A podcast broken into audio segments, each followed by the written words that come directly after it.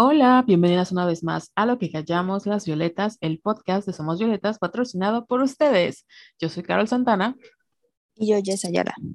y el día de hoy vamos a hablar de Estafas. uh, Te atraparé, Uh. bandido, te atraparé, maldito, te lo juro. Ay, así se puede llamar el podcast, porque no sabía, digo, el episodio, porque no puse ya en el guion, no sé cómo ponerle, ya, pero ya está, bandidos. Bandidos, pagarán por nuestro amor. Ay, sí. Bueno, por el amor de sus muchachas. Sí, ¿cómo estás? Bien, eh, bueno, eh, bien, eh. Está muy bien. ¿Respuesta corta o respuesta real? Corta está muy bien. Larga es este episodio del podcast. ¿Y tú, Jess, cómo has estado? Bien, también. Me encanta ese el ánimo de...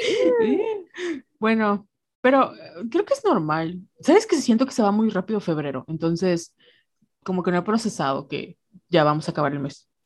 Guay, sí. Ay, ¿cómo te sí. la pasaste el 14 de febrero, por cierto? Yo no hice nada romántico, fui a cenar a casa de mi abuelita, entonces estuvo, estuvo bonis. Oh my tú? God. Pues trabajando, eh, no hice nada. Es que yo no celebro el 14 porque Forever Alone siempre, pero este año me gustó que una amiga y yo estábamos platicando y me decía, ay, el próximo año hay que celebrar como nuestra amistad. Este, no, o en sí. Y vi a muchas personas, o me sentía como en ese mood de, mm, creo que recordaba cuando era adolescente y me sentía como muy miserable porque veía las parejitas en la prepa con sus globos y así. Y esta vez fue como de, ah, está chido a veces ser adulta. Sí, y sí hay que celebrar nuestra amistad. Sí. Valentine's Day. Valentine's Day es versión, eh, Violetas version. Ay, sí. Ay, chingón. Hubiéramos hecho nuestro Valentine's Day Violetas version, pero no importa, queda como campaña. Si alguien nos la roba, ya sabemos de dónde viene. Sí, no lo roben, please. Y bueno, hablando de campañas, esto de ya reinauguramos nuestro Patreon. Les escribí a los patrons que nos abandonaron porque obviamente pues no tuvimos actividad y estuvieron allá pagando, que ya les contamos que, que me ayudaron a pagar mis estudios del año pasado. Muchas gracias. Gracias a ustedes sigo viva. Pero ahorita sí, ya nos vamos a poner las pilas, vamos a estar subiendo contenido. Solo hicimos tres niveles porque como estamos todavía empezando y viendo qué pedo, pues eh, conforme vayan creciendo, espero que muchos se suscriban y, y nos patrocinen y nos adopten. Eh, vamos a ir como que agregando cositas. Eh, y les prometo, como yo voy a estar a cargo del Patreon, les prometo, no es por tirarle a Carol, ¿verdad? Pero como yo voy a estar a cargo, les prometo que va a haber contenido y no es así de que, ay, voy a subir una vez o dos veces al mes. No, sí va a haber como que, aunque sea mínimo uno o dos por semana, se los prometo. Y les quiero agradecer a las patrons que todavía siguen esto de pagando. Muchas gracias, muchas gracias, las queremos mucho. Es Lupita Pilloni, Jimena Peralta Zuno, Daniela Portillo y Sol Rey. Muchas gracias. No sé si nos siguen en, en nuestras cuentas personales, pero las voy a buscar esto de para conocerlas, porque no tienen su fotito en, en el Patreon. No, no las ubico de carita. Si no, mándenos un mensaje para que nos veamos menos stalkers. Pero sí, y Jessica los va a encontrar. de- sí, ya, ya las, les, creo que les mandé hoy mensaje en el Patreon, entonces espero que lo hayan visto. Y de verdad, muchas gracias por adoptarnos. Ay, sí, muchas gracias. El riñón Ahí de pueden buscar, mi riñón, este, pueden buscar Patreon, así googlean, así de Patreon, eh, somos violetas, y ya les va a salir. Qué bonito. Y sí, no es por tirarme tampoco mala onda, pero sí, Jessica le va a poner más ganas que yo. Sí, les prometo que vamos a estar así subiendo muchas cositas, sobre todo en el nivel de, de Regina, que es como que el más pro, que es ahí sí vamos a estar subiendo contenido, vamos a estar subiendo cosas privadas, de repente hay cosas que no decimos en el podcast porque ya saben, nos da miedo así quemar gente, cosas así, ahí sí le vamos a subir, esperando que no nos quemen luego, ¿verdad? Sí, por favor. Pero sí va a haber más, un poquito más de libertad allá en el Va- Patreon, contenido exclusivo Así para es. violetitas exclusivas. Eh, Se me cayó mi celular. Sin violetitas. Y sabes qué, eh, ah, se me olvidó que mencionarte, es que nosotros queríamos hacer, bueno, yo quería hacer otro podcast tenía que ver con esto, pero no tenía que ver. Y dije, mmm, ahí es un buen lugar. Entonces ya, ya me comprometí en público para que lo hagamos. Sí, gracias. Espero tus, tus audios. Ay, te, Entonces, mucho. ¿Qué? Em, ¿Qué más? ¿Qué más? Se me perdió. Ajá. Pues nada, yo creo que ya empezamos a hablar del tema de la semana, más bien de los chismes de la semana, porque hay muchísimas cosas que hacer, o sea, que hablar, que tienen que ver con los chismes, pero uno de esos temas importantes es que el domingo en la noche yo ni en cuenta que era el Super Bowl, pero de repente me, me, manda un mensaje Jessica así como de, güey, Amandititita está peleando conmigo. No, bueno, no sé si eso me dijiste, pero fue así como de que Amanditita me va a cancelar. Y yo, ¿qué? Y entré corriendo a la cuenta de, Jessica y dije, ay, ¿cómo? O sea, no dije cómo va a ser, sino de, de dónde, güey. O sea, porque, ¿cómo, cómo, cómo Amandititita va a cancelar a Jessica? O sea, pues, ¿qué dijo? Y entré a buscarla y no encontré, o sea, no veía el tweet. Y de repente me salió un tweet de Jessica que decía, eh, bueno, no te lo cuenta ella, pero dice como que tiene, una captura de un tweet que decía, ay, cuando tienes el flow, ni siquiera vale la pena como que vueles ni esas mamadas. Y Jess puso, ay, sí me da tristeza, como que la misoginia internalizada y que no sé qué. Y abajo estaba Nititita diciendo, ¿tú quieres pelea o qué? ¿Por qué peleas conmigo? Y yo, no mames. Y ya, vi que se puso allá en privado. Y si Jessica toda loca, yo, yo, estaba, yo le dije, nada más por respeto a ti, no voy y le parto su madre. bueno, sí, casi, casi, porque me dio mucho coraje, porque no manches, siempre hablamos de la...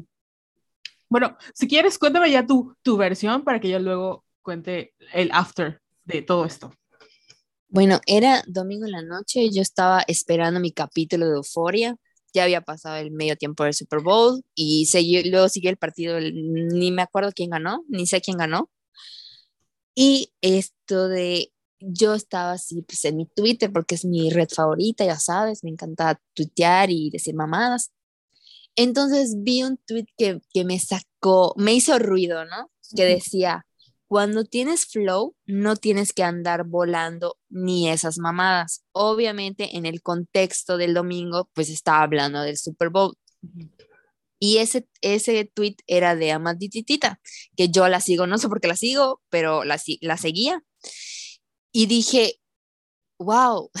y como que sí, o sea, como que me sacó de pedo y me medio enojó, porque obviamente cuando yo leí eso, lo primero que pasó por mi mente fue Lady Gaga y Katy Perry en sus shows del medio tiempo del Super Bowl, que han sido para mí los más icónicos de los últimos 10 años. Entonces yo soy una persona muy prudente, inteligente no lo sé, pero prudente sí, tomé captura de ese tweet. Obviamente no estoy pendeja, corté, lo corté para que no se viera que era de ella. Ah, no, pero espérate, me estoy saltando un paso. Cuando yo vi ese, ese tweet, había una persona a que le respondió y le dijo, oye, no mames, o sea, no, no minimices el trabajo de las, de las mujeres, ¿no? De las artistas mujeres. Supongo que esa persona pensó similar que yo y estaba pensando en Katie y en, Gaga, o sea, las, en las mujeres que se han presentado en el Super Bowl, ¿no? Sí. Y yo le di fab a ese comentario. Entonces, después de que le di fab a ese comentario, fue cuando eh, ya eh, hice la captura, la subí a mi tweet, esto de la corté para que no se viera que era de ella, y puse lo siguiente. La realidad es que a las mujeres siempre se les exige muchísimo más. Si Katy Perry o Gaga hubieran hecho un show como el de The Weeknd, se las hubieran comido vivas, misoginia le llaman. Y lo publiqué. Y yo, pues, X, no es mi opinión, mi no humilde opinión. Y sabes qué no te conté, Carol. Primero me llegó una notificación de que me había contestado y me paniqué. Y sí decía algo como que, oye, ¿por qué quieres pelear conmigo? Pero cuando yo entré a verlo, ya lo había borrado. Entonces dije, lo imaginé. O sí pasó, pero lo borró. Y hasta ahí quedó. Como a los dos, tres minutos me vuelve a llegar la notificación. Y fue cuando ya me puso lo de... Espérame. ¿Dónde está? Oye, ¿por qué quieres pelear conmigo? Han volado hombres, drones, suerte. Y yo así de... Y me quedé en shock. O sea, X, X lo que, lo que dijo de han volado hombres, drones, suerte. Lo de oye, ¿por qué quieres pelear conmigo? esa frase me sacó de pedo y, y, fue cuando de inmediato le mandé una captura a Carol y le dije, no mames, Amanditita ya me odia y lo que yo más tenía miedo era de que como que retuiteara mi tweet y porque enseguida, o sea, vi eso y mientras Carol me contestaba y todo, yo entré a su perfil y ella tuiteó algo así como que, ay, cuando una mujer anula a otra llamando a la misógina y yo dije, puta, ahí me va a exponer esta, esta, esta mujer, ahí me van a llover sus seguidores. Y yo me puse tan nerviosa que no buscaba cómo poner privada mi cuenta, porque yo conozco Twitter. Twitter puede ser muy peor que Facebook, es peor que, yo creo que Twitter es peor que Facebook. Y obviamente estaba así como que no buscaba dónde poner privada mi cuenta porque dije, no quiero que nadie vea lo que yo tuiteé porque me, va, me van a tomar capturas, me van a exponer, o sea, ya sabes, yo, mi ansiedad que sirva para algo, para prevenir, prevenir. y ya la puse esto de captura privada. Ajá, la puse privada y luego me puse, o sea, obviamente estaba hablando con Caro y le dije que me sentía muy mal porque una amanditita me odia, Dos, no lo hice con la intención de pelear, o sea, literal, por eso ni la mencioné, o sea, quiero recalcar que ni la mencioné, ni en el tweet, ni en la captura que puse se, pone, se ve su user, o sea, nada. Se ve que ella me stalkeó, o sea, stalkeó a las personas que le dieron fab al comentario del chavo, del chavo ese. Sí. Y de cagada se, se encontró con mi tweet y se ve que, que le caló o le dolió y se enojó muchísimo porque pensó que ella le estaba yo diciendo misógina. Y no a ella le dije misógina, o sea, es en general, lo hemos hablado muchas veces aquí en el podcast. pero sí era cómo... Sí era, pero yo no lo, o sea, sí, pero yo no se lo dije a ella. O sea, es como que la situación en general de que siempre a las mujeres en todos los shows, o sea, sabemos muy bien el, el caso de Dua Lipa, cuando Dua Lipa empezó su carrera, cómo se burlaban de ella porque no sabía bailar. O sea, se burlaban de ella, que sí está muy bonita, que, canta muy chingón, pero no era suficiente porque no sabía bailar. Entonces a las mujeres siempre se les exige el doble. Entonces ese era como que mi punto, ya sabes. Obviamente una persona que no me conoce como bandititita mm. se lo tomó súper mal. Y yo estaba diciendo, verga, ¿será que la cagué? ¿Será que lo borro? O sea, me estaba ya así cortándome las venas. Y Carol, ya, ya puedes, ya puedes dar tu opinión, Carol. Y yo entré obviamente hasta el que era Mantitita. Y cuando vi, porque yo la seguía, o sea, quiero, y como le dije a Jessica, antes de todo, yo respeto mucho el trabajo de esta mujer porque le ha costado y porque en su momento, en su momento era fan, porque persona que se mete con mis amigas, aunque no tenga nada que ver, muerta. Yo como Taylor Swift. Y cuando entré al perfil y vi que puso, ay, mujer que canceló a otra mujer, que no sé qué, yo dije, a ver, espérame, pendeja, a ver, espérate, espérate, espérate, espérate. Con todo respeto, maldita. Pero me dio mucho coraje porque siempre platicamos acá de, la, de lo complejo que es tener una plataforma y lo fácil que es para las personas que tienen esta plataforma lastimar a otras en su afán de me atacaron y yo mando a mis fans.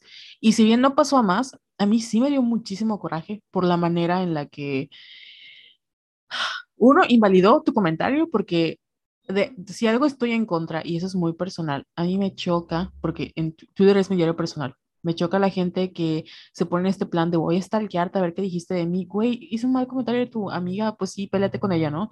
Pero pelearte así con mi, de mi comentario que hizo sobre mí, qué hueva.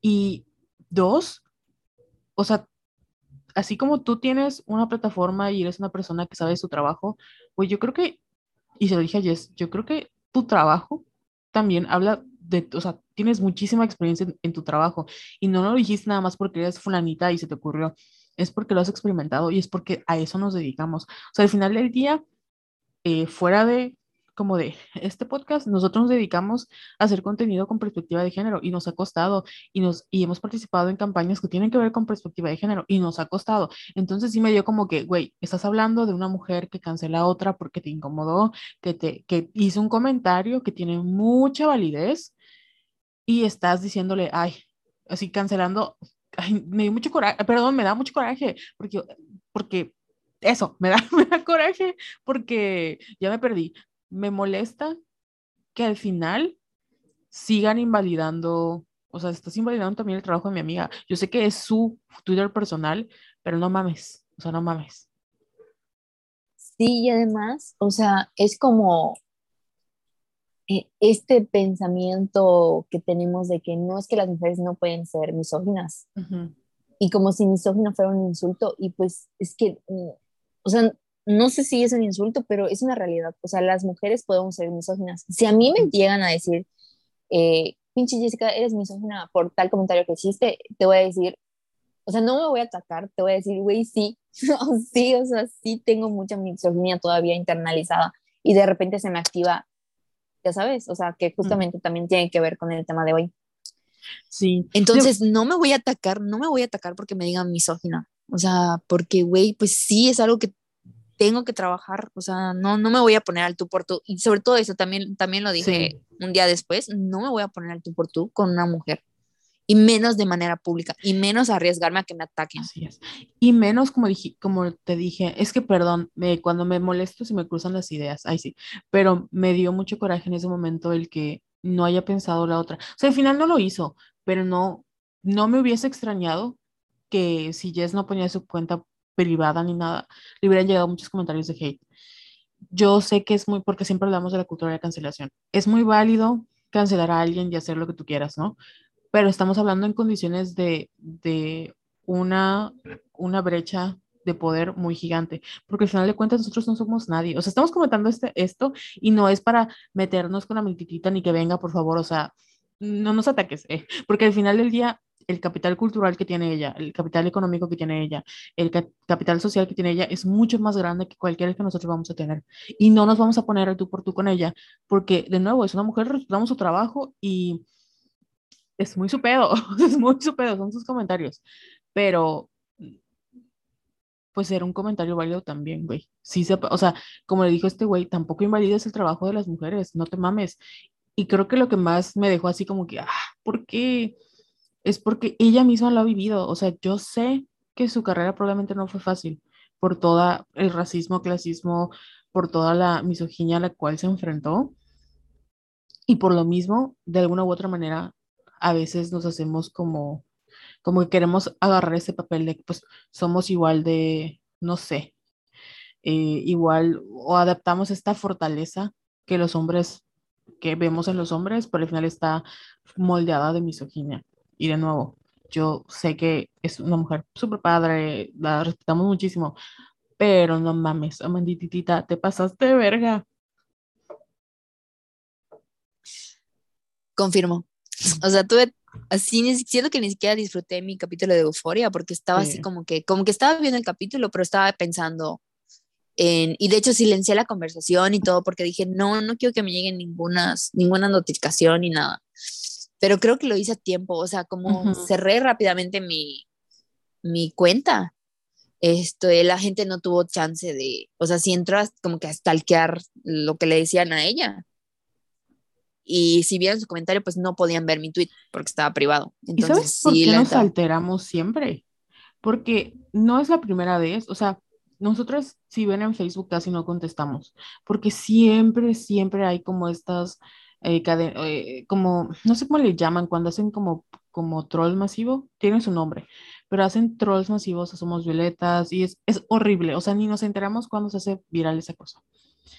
Y nos alteramos porque en Twitter es muy diferente, o sea, ya no, no es como en Facebook que podemos quitar las notificaciones y olvidarlo, sino que en Twitter es, se mete contigo, se mete con tu familia, buscan dónde vives, este, ya nos ha tocado tener que estar como llenas de mensajes y estar contestando y aún así no se van y, son, es horrible. Entonces, el miedo también era de que, verga, si se enteran. Por eso tampoco nos metemos en controversias, porque nada más con que vean feministas haciendo contenido o algo que tenga que ver con Somos Violetas, güey, nos, nos parten la madre, porque se ponen a investigar quiénes somos, que lo hemos dicho públicamente, nos empiezan a atacar, no sé, ay, es, es horrible, es horrible.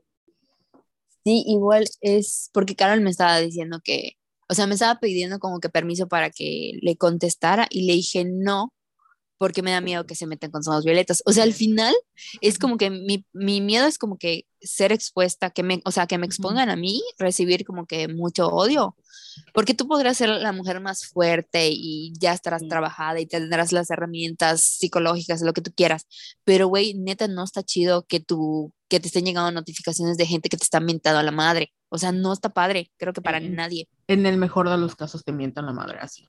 Exacto. Y segundo, siempre, o sea, somos violetas, no ganamos dinero con ello, pero es como nuestro bebé, literal es, nuestro bebé y pueden decir de mí lo que, lo que quieran, pero no quiero que se metan con, mi proyecto. Entonces, por eso le dije a Carol, no, Carol. Así casi casi le pongo una camisa de fuerza así de, no, no le contestes a manditita y yo así.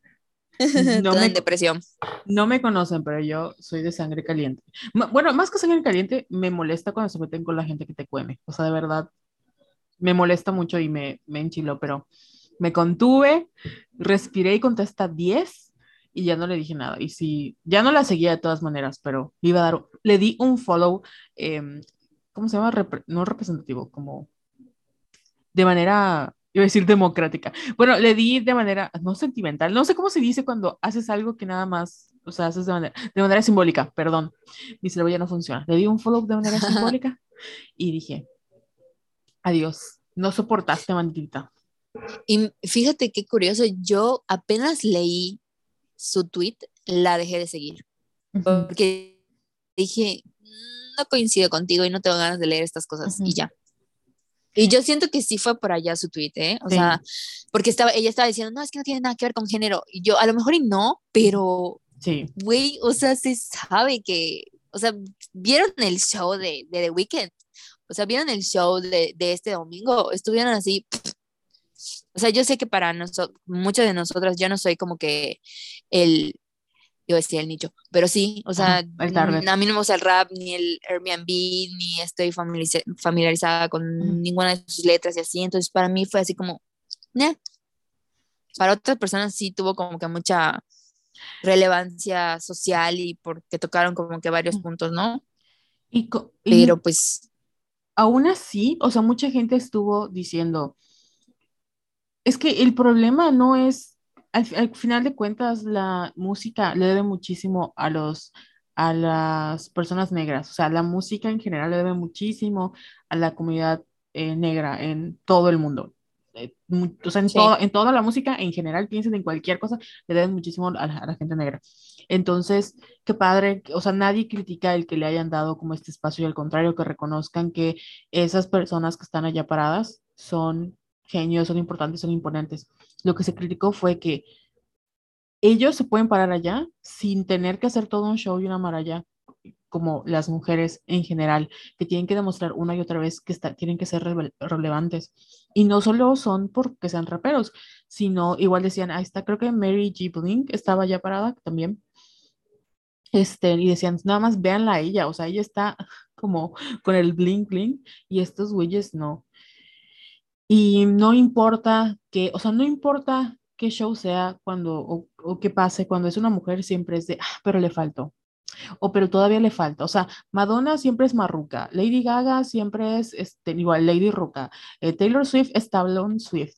Eh, Katy Perry es, este, ¿cómo le, cómo le dicen? Bueno, hay un, tiene un montón de nombres para invalidar a las mujeres. Pero, güey, no te metas con Ed Sheeran que no hace nada y tiene la misma camisa que tiene hace 10 años y es como, no, es un genio, o sea, wow, súper romántico. Lo mismo con... Tiene la misma camisa. Güey, sí, pues no sé, pero yo, pues yo lo veo igual, yo lo veo igual. Este, o te metas con The Weeknd, o sea, que sí, es cierto, son son súper buenos en lo que hacen, o sea, nadie se los quita, pero no puedes comparar que ellos nada más con el simple hecho de decir yo tengo talento y lo pongo acá, les creen. Nosotras no, tenemos que estar ahí. Por favor, tengo talento, por favor, hazme caso, por favor. Horrible.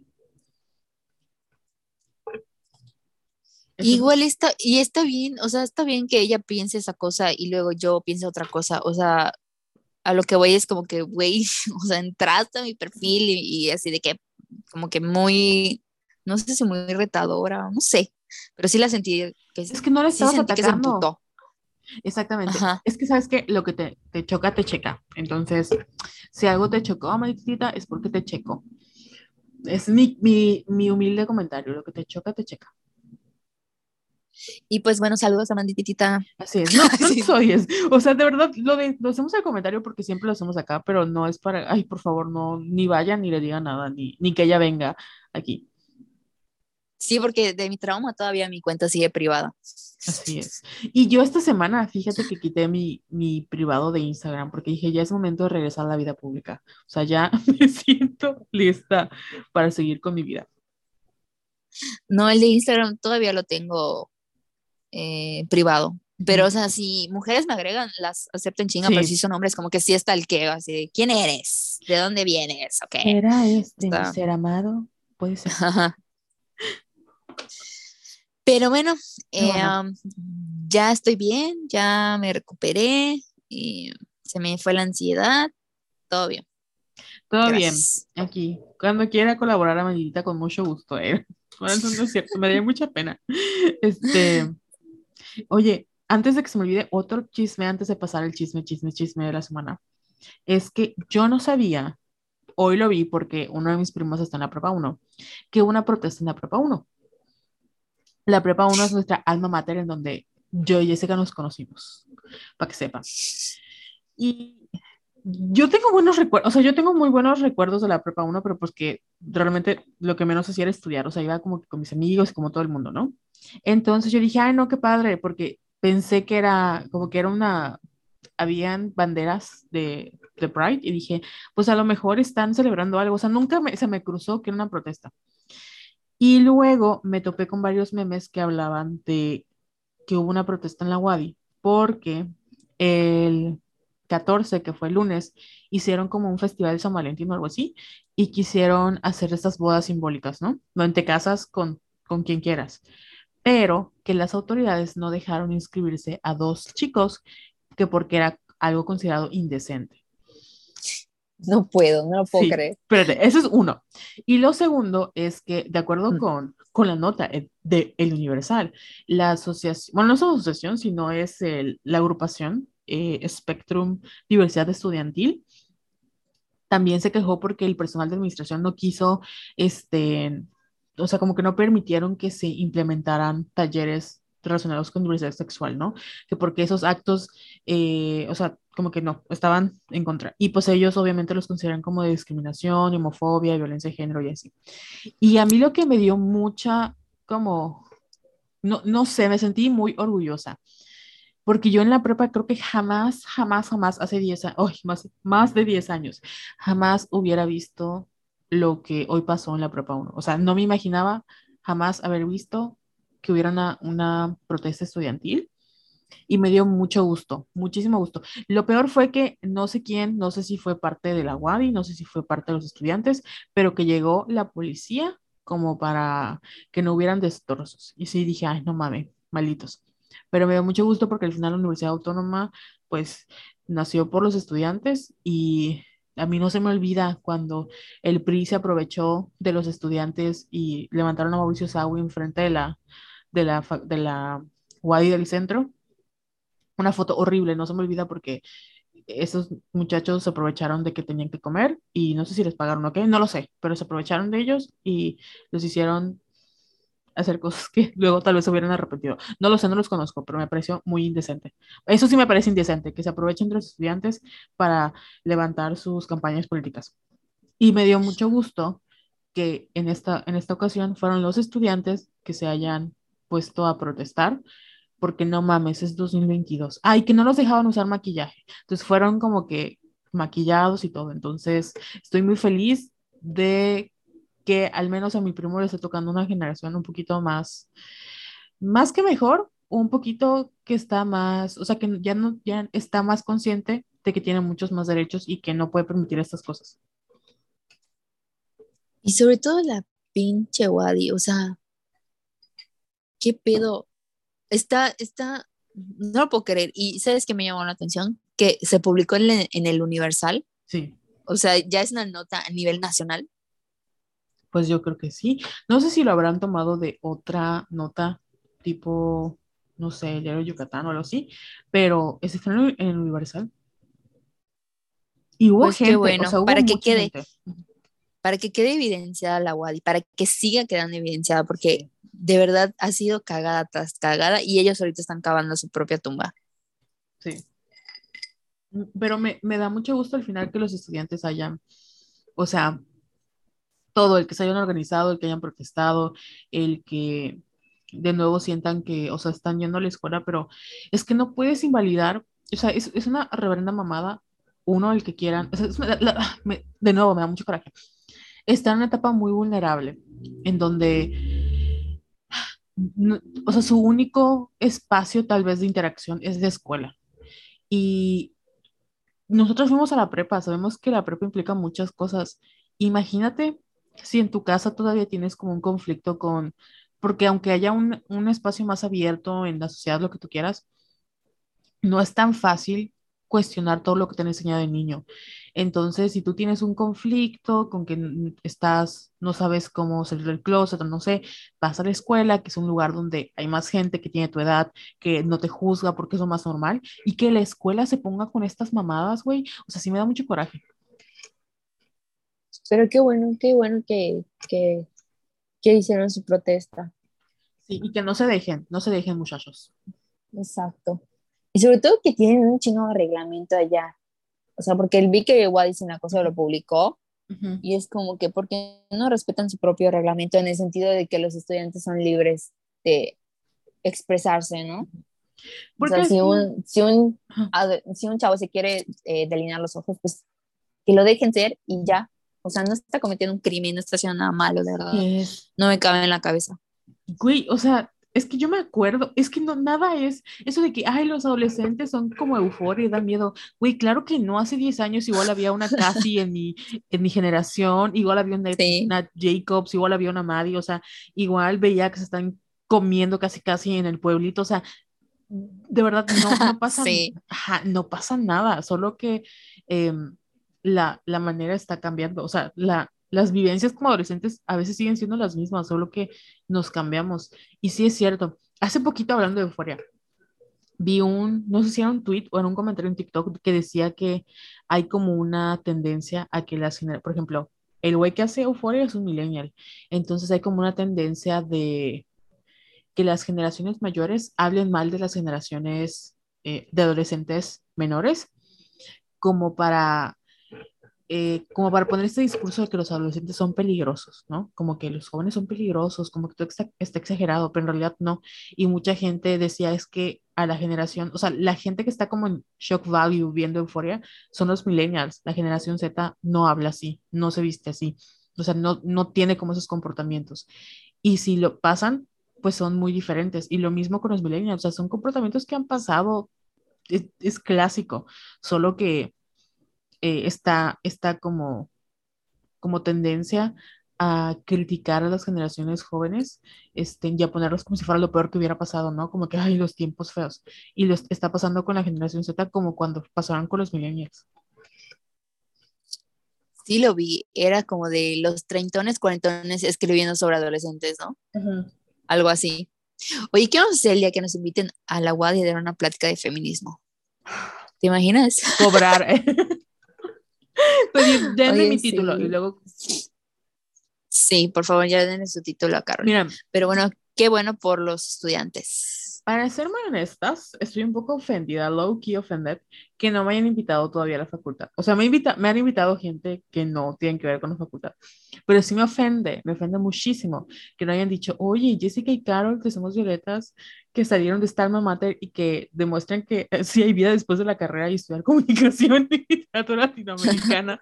me ofende muchísimo, pero bueno, Pero bueno, ustedes se lo pierden, pinche Wadi. así es. Me quitas mi título, ¿no? No me dan el mío nunca. Bueno, quién sabe. Ya, cambiamos de tema, ya. Eh, pues creo que eran los únicos chismes de la semana. Ok. Entonces ya podemos empezar con el tema. Uh, Uy, qué nervio. Qué nervio. Bueno, el tema de este día salió de un combo de noticias que pasaron en la semana, en la última semana, ¿no? Sí. Y que solo nos confirman por millonésima vez los dobles estándares de la sociedad. A las mujeres siempre nos miden con la vara más alta y de una manera sumamente cruel. Y todo empieza con el caso del estafador de Tinder, que nosotras nos rehusábamos a verlo porque yo vi, ay, quiero estornudar. Ah, no, falsa alarma. Eh, estaba viendo como que los memes y así de, y se, ya sabes, creo que salió la semana pasada o algo así, pero hubo como un boom, ¿no? Y yo decía, me lo spoileé porque vi un tweet que decía, ah, por cierto, aviso de spoilers, si no lo han visto, por favor, paren este episodio y vayan a ver el, el, el, el documental porque sí vamos a hablar así abiertamente de él. Sí. Bueno, el caso es que vi que decía que el güey este, que es Simón, ¿es Simón o Simon? No me acuerdo. Simon. Pero es Simón. Simon. O sea, Simon o Simón Sí. es lo mismo. Vamos, vamos a decirle Simón. Sí, Simón. Resulta y resalta que Simón está libre. Y sí, yo ya sabía como que todo, como que el meollo del asunto, ¿no? De que las había estafado, pero lo que me daba curiosidad porque no sabía era cómo las había estafado. Y dije, ay, chingas madre, lo voy a ver. Y, eh, o sea, y lo que más me molestaba, como les digo, es que, o sea, yo ya sabía al final de que él estaba libre y fe- feliz viviendo su vida como si nada y las mujeres a las que estafó todavía están con secuelas emocionales y sobre todo con un chingo de deudas. O sea, y esto no es spoiler, o sea, los hombres siempre se salen con la suya. Y es lo que yo decía, ay, no, ¿para qué lo voy a ver? Voy a hacer corajes, qué hueva. No, y ahí, ahí voy, ahí voy de masoquista a verlo. Y, eh, y como todo abusador emocional, pues tenía como que su metodología, ¿no? O sea, primero las apantallaba con, con su historia. eh, hubo un momento en el que dijo, ya al final, o sea, con, con estas tres chicas, las últimas tres chicas, Ajá. dijo que era un hijo de magnate, hijo de un magnate de diamantes. Sí. Y tenía como que este estilo de vida y las comenzaba a involucrar en este mismo estilo de vida y a la vez que las invo- involucraba con ellas emocionalmente, eh, de una manera así como que súper romántica y con gestos así como de príncipe. A mí me desesperaba de que, por ejemplo, porque él viajaba mucho, ¿no? Porque en teoría era como que el hijo de, de esta persona así multimillon- mil- multimillonaria que se dedicaba a vender diamantes y que no sé qué. Entonces tenía muchos viajes de negocios. Y ya se cuenta, la chava estaba como que yo esté en Mérida y ese güey esté en Monterrey y que diga, ay, ¿sabes qué? Te extraño mucho y aunque estoy en un viaje de negocios, voy a tomar mi jet privado y te voy a ir a ver. O sea, como que las enganchaba con ese tipo de mamadas, ya sabes, que para mí es como que, ah, para mí, para mí. Y esto les enviaba flores, y ya sabes, llamadas y mensajes todo el tiempo, o sea, como que la, sabía perfectamente cómo envolverlas. Y eso pues crea cierta dependencia, bueno, no cierta, crea dependencia. Mm. Y luego, una vez que ya están muy, muy involucradas, empieza como que poco a poco la estafa, porque las hacía sentir que la seguridad, que como que toda la seguridad de él dependía de ellas, o sea, la vida de él dependía de ellas.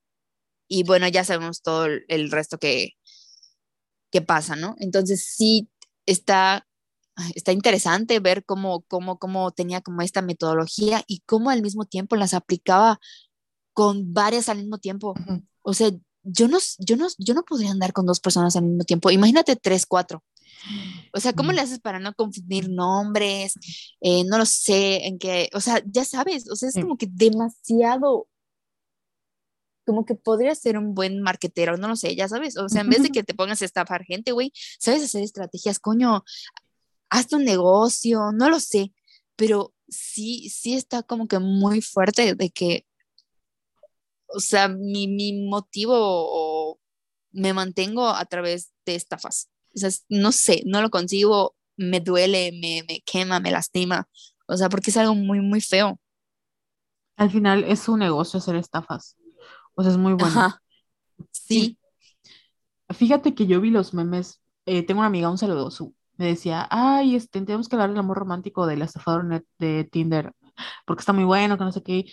Y yo, pues, como con ella platico de muchos de estos temas, dije, ah, o sea, algo habrá, ¿no? Pero no, no me imaginaba que. Y luego vi los memes y vi como que, o sea, no los leí, solo veía eh, de que el amor romántico de las mujeres y que no sé qué, y veía muchos tweets con los que decía, no sé si me dan ganas de ver el documental, porque eran posturas como de que, ay, qué pendejas, que no sé qué, que no sé cuándo. Sí. Y luego ya Jessica me dijo, no, tienes que verlo, o sea, velo porque, este, bueno, ahorita les voy a contar por qué me dijo, por el tema, y dije, bueno, lo voy a ver. Les juro que no aguanté ni los primeros cinco minutos y se lo dije. Lo empecé a ver y em- el documental empieza con una chica como hablando de su experiencia con el amor, pero más que su experiencia es lo que ella cree del amor, o sea, el amor para ella, ¿no? Y yo le dije, güey, es que soy yo. Soy yo hace dos años. Y lo empecé a ver y en que lo empecé a ver, hasta me puse a llorar porque dije, no, yo ya sé cómo va a acabar esta historia.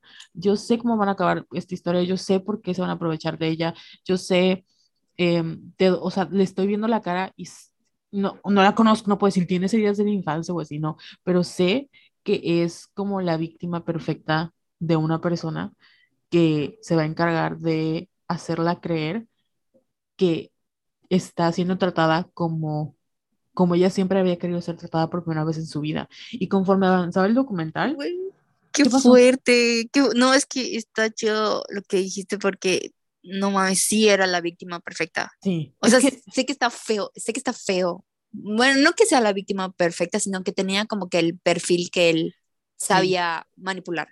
No, sonó peor, no sé. Pero sí, es que es la sí, verdad, o sea, al final, o sea, cuando hablamos de, por eso siempre recalcamos de que esto no es su culpa, o sea, siempre que hablamos de estos temas, siempre decimos que no es su culpa y, y porque nos cuestionamos muchísimo de cómo no vi las banderas rojas, güey, es que no lo ibas a ver porque para ti el rojo era un, no siquiera era un color como de alarma, para ti el rojo era como, ah, qué padre, y lo mismo pasa con estas chicas, o sea, yo estaba, le creo que una persona que o sea, con otras experiencias, te hubiera dicho, no, güey, qué pendeja, o sea, ¿cómo haces eso? ¿Cómo dejas que, o cómo te vas que en un jet o que no sé qué? Pero una persona que ha tenido otras experiencias diferentes y que tiene, o sea, creció en otras circunstancias, o que de nuevo, su personalidad, lo que tú quieras, como yo Venus en Pisces, yo lo veía y decía, es que tiene mucho sentido para mí. O sea, tiene, tal vez hay cosas que yo no haría como irme al día siguiente en un jet, en un jet, porque pues México, pero el crear al final ese vínculo, todo era a través de mensajes, o sea, todo era a través de, por eso igual el ghosting duele, o sea, porque era un vínculo que creó con estas mujeres donde les hacía sentir que, que eran especiales para ellas. Y sabes qué me puse a pensar de qué tan mal estamos las mujeres heterosexuales en general por salir con hombres, que esperamos tan poquito de ellos que cuando alguien hace lo más mínimo, que es como tomar un café contigo, te impresiona mucho, porque al final no les impresionaba tanto el dinero, era, dejó su negocio por venir a verme a mí, dejó esto por venir a verme a mí, o sea, eso es lo que les impresionaba. Y desgraciadamente por lo mismo, este güey trataba de enganchar a mujeres que cayeran en eso, porque una persona que usa Tinder como para tener algo casual, no iba a hacerle caso, o sea, no iba ni siquiera, yo lo vi y dije, este güey, yo nunca le hubiera dado swipe. ¿Por qué? Porque usa lentes eh, este, transparentes, o sea, usa lentes oscuros pero transparentes, y eso se me hace súper fishy. No sé, o sea, hay cosas que digo, güey, este no, no, pero pues ellas de alguna u otra manera creo que caemos como en esta estafa de que, ay, yo soy mucho y merezco mucho, y luego, este, no porque no sea cierto, ¿no? Sino que en algún momento sentí que era eso, de que yo soy mucho y merezco un millonario. Y yo, sí, amiga, yo también merezco un millonario, pero no merezco a un millonario desgraciado, o sea, merezco a alguien que sea honesto conmigo.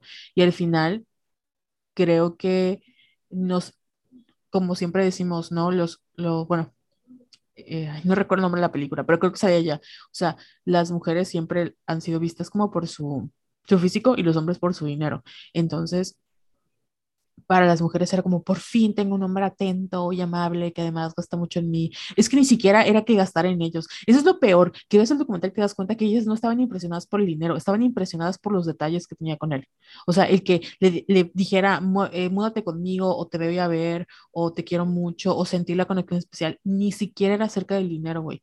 Era acerca de que estaba, les hacía sentir especiales. Sí.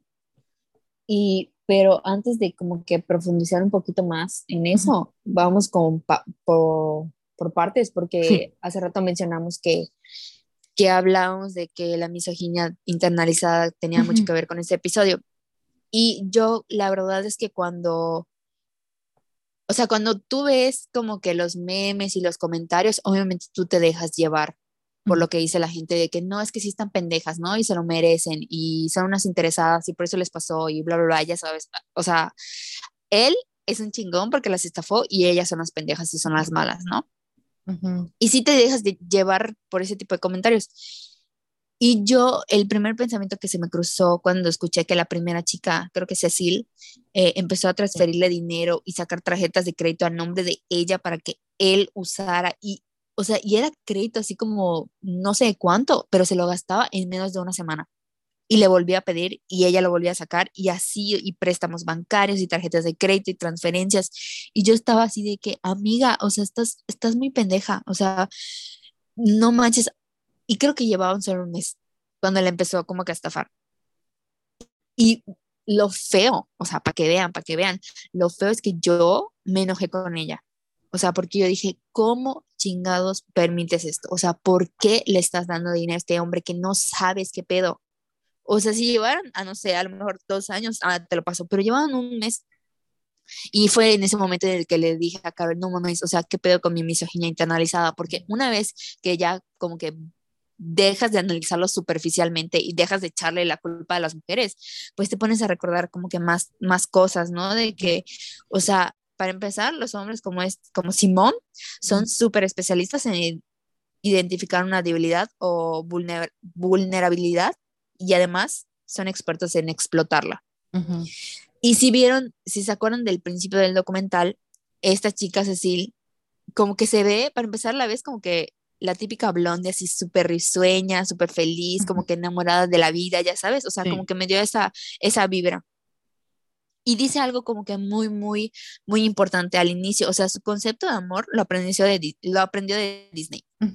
Y tiene esta idea del de, príncipe y la princesa, ¿no? Y el príncipe, eh, eh, desde esta perspectiva, está como que es como que muy bonito y siempre tienes la esperanza de que te pase eso de tener a alguien a quien salvar y alguien que te salve. Y cuando, entiendes, cuando ya entiendes, como cuando te empiezas a, a reflexionar, como que desde este ángulo dices, no mames, para empezar, te identificas y segundo, lo entiendes. Y ya no le vas, o sea, dije, güey, pues es que no está pendeja. O sea, son como que demasiadas cosas involucradas. Y, o sea, todavía tenemos como que esta idea muy, muy arraigada del amor romántico, en la que obviamente creo que estamos hasta desesperadas por ser amadas y de ser salvadas y de que salvemos a, a, nuestro ser amado y sobre todo de que nos sacrifiquemos por él porque ese fue el gancho. O sea, él así de que, bueno, ya te trabajé y ya eres dependiente de mí y te voy a decir que mi vida está en peligro porque obviamente yo me dedico a vender diamantes y soy lo máximo y tengo enemigos, ¿no? Que me quieren matar porque quieren, no sé, mis diamantes o lo que sea. Y obviamente pues ella se lo creía porque confiaban en él imagínate como que el trauma de que tu novio te está mandando videos de que, güey, me acaban de atacar y mira mi guardaespaldas cómo está, casi lo matan y me dijeron que ya no puedo usar mis tarjetas de crédito. Y esto, necesito que me pases tanto dinero porque necesito viajar y me voy a, no puedo hablarte, no puedo verte, o sea, obviamente vas a caer. Y hay algo que, porque yo igual me puse a, pensar así como que, ¿y por qué no pidieron ayuda? O sea, ¿por qué no le... Pero es que, güey, hay un texto muy bueno que se llama First the Love Bomb, then the Financial Emergency. Ay, ¿qué tal con mi inglés? Cinco tácticas del Tinder, del estafador de Tinder. Y es una mujer que se llama Cassandra Cross, que es decana asociada de la Facultad de Industrias Creativas, Educación y Justicia Social de la Universidad Tecnológica de Australia, que está muy bueno porque tiene como que muchos eh, tópicos. Y uno de ellos dice, eh, eh, ay, espérate, se me perdió. Ah, los delincuentes pueden impedir que las víctimas se comuniquen con familiares y amigos, bombardearlos con mensajes para monopolizar su atención o abusar verbalmente de ellos para hacerlos sentir inútiles. Todas estas tácticas anulan la capacidad de las víctimas para pensar con claridad sobre su situación o buscar ayuda. Entonces, te pones a pensar y dices, güey, tiene mucho sentido, porque ella si está aislada o si está, sí, o sea, aislada, como que dices, güey, es que nadie me va a poder ayudar. Y al final, o sea, no es como que yo lo pueda ayudar a él, salvo de la manera que él me está pidiendo, que es monetariamente. Y, o sea, dices, güey, o sea, ay, no puedo, es un maldito, lo odio. Pinche fe. Y además está feo, güey. Lo veo y está, o sea, de verdad. De verdad que los hombres no doy ni un peso por ese hombre. La verdad, no. O sea. Pero de nuevo, o sea, yo insisto, yo sé que mucha gente dice es que estaba por interesadas porque se veía guapo. No, es que se enamoraron de la atención que les daba. Y sí, o sea, yo, yo he visto muchos memes de que, ay, maldita attention whore, la, Pues sí, güey, o sea, tú no sabes, si nunca has crecido, para empezar, si nunca has crecido con la falta de, o, has vivido con, mm, no sé cómo explicarlo, si nunca has tenido experiencias en donde te hayas sentido deseada, güey, no sabes el trauma que es, porque uno, como mujeres nos tratan de acuerdo a, a qué tan fuckable o qué tan cogibles somos, ya sabes. Entonces, si tú serás muy guapa, serás muy linda, todo el mundo te dice que eres preciosa, pero nadie te trata pues como, como en estas, más que en estas películas, porque luego lo ves en la vida real. Sea, lo que le pasó a esta chica me pasó a mí, así se los digo. Solo que a mí no me estafaron, me estafaron en el corazón, eh. pero no, pero lo entiendo muy bien porque obviamente nunca me estafaron y no pasó nada, ni, perdí ni nada, pero estaba en una situación similar a la de, era muy inexperta en el, en el amor y dije, wow, el amor de mi vida, y pues no, no era. Pero pues yo le puse mucha salsa a mis tacos, el cero responsabilidad afectiva y así. La, cosa es, cuando tú no tienes estas experiencias en donde te dicen, oye, te quiero bien, y te das cuenta que tus amigas sí, que pasan y te preguntas, pero ¿por qué yo no? ¿Pero por qué yo que merezco y que quiero ser amada y que siento que eh, no soy suficiente para que me amen? La, la, la, la. Y luego viene una persona que te trata de la nada, como tú, como siempre que te traten, que se dan cuenta de que esa es tu debilidad, porque no tiene nada de malo querer ser amadas, o sea, no tiene nada de malo querer estar enamoradas ni querer que te quieran y así.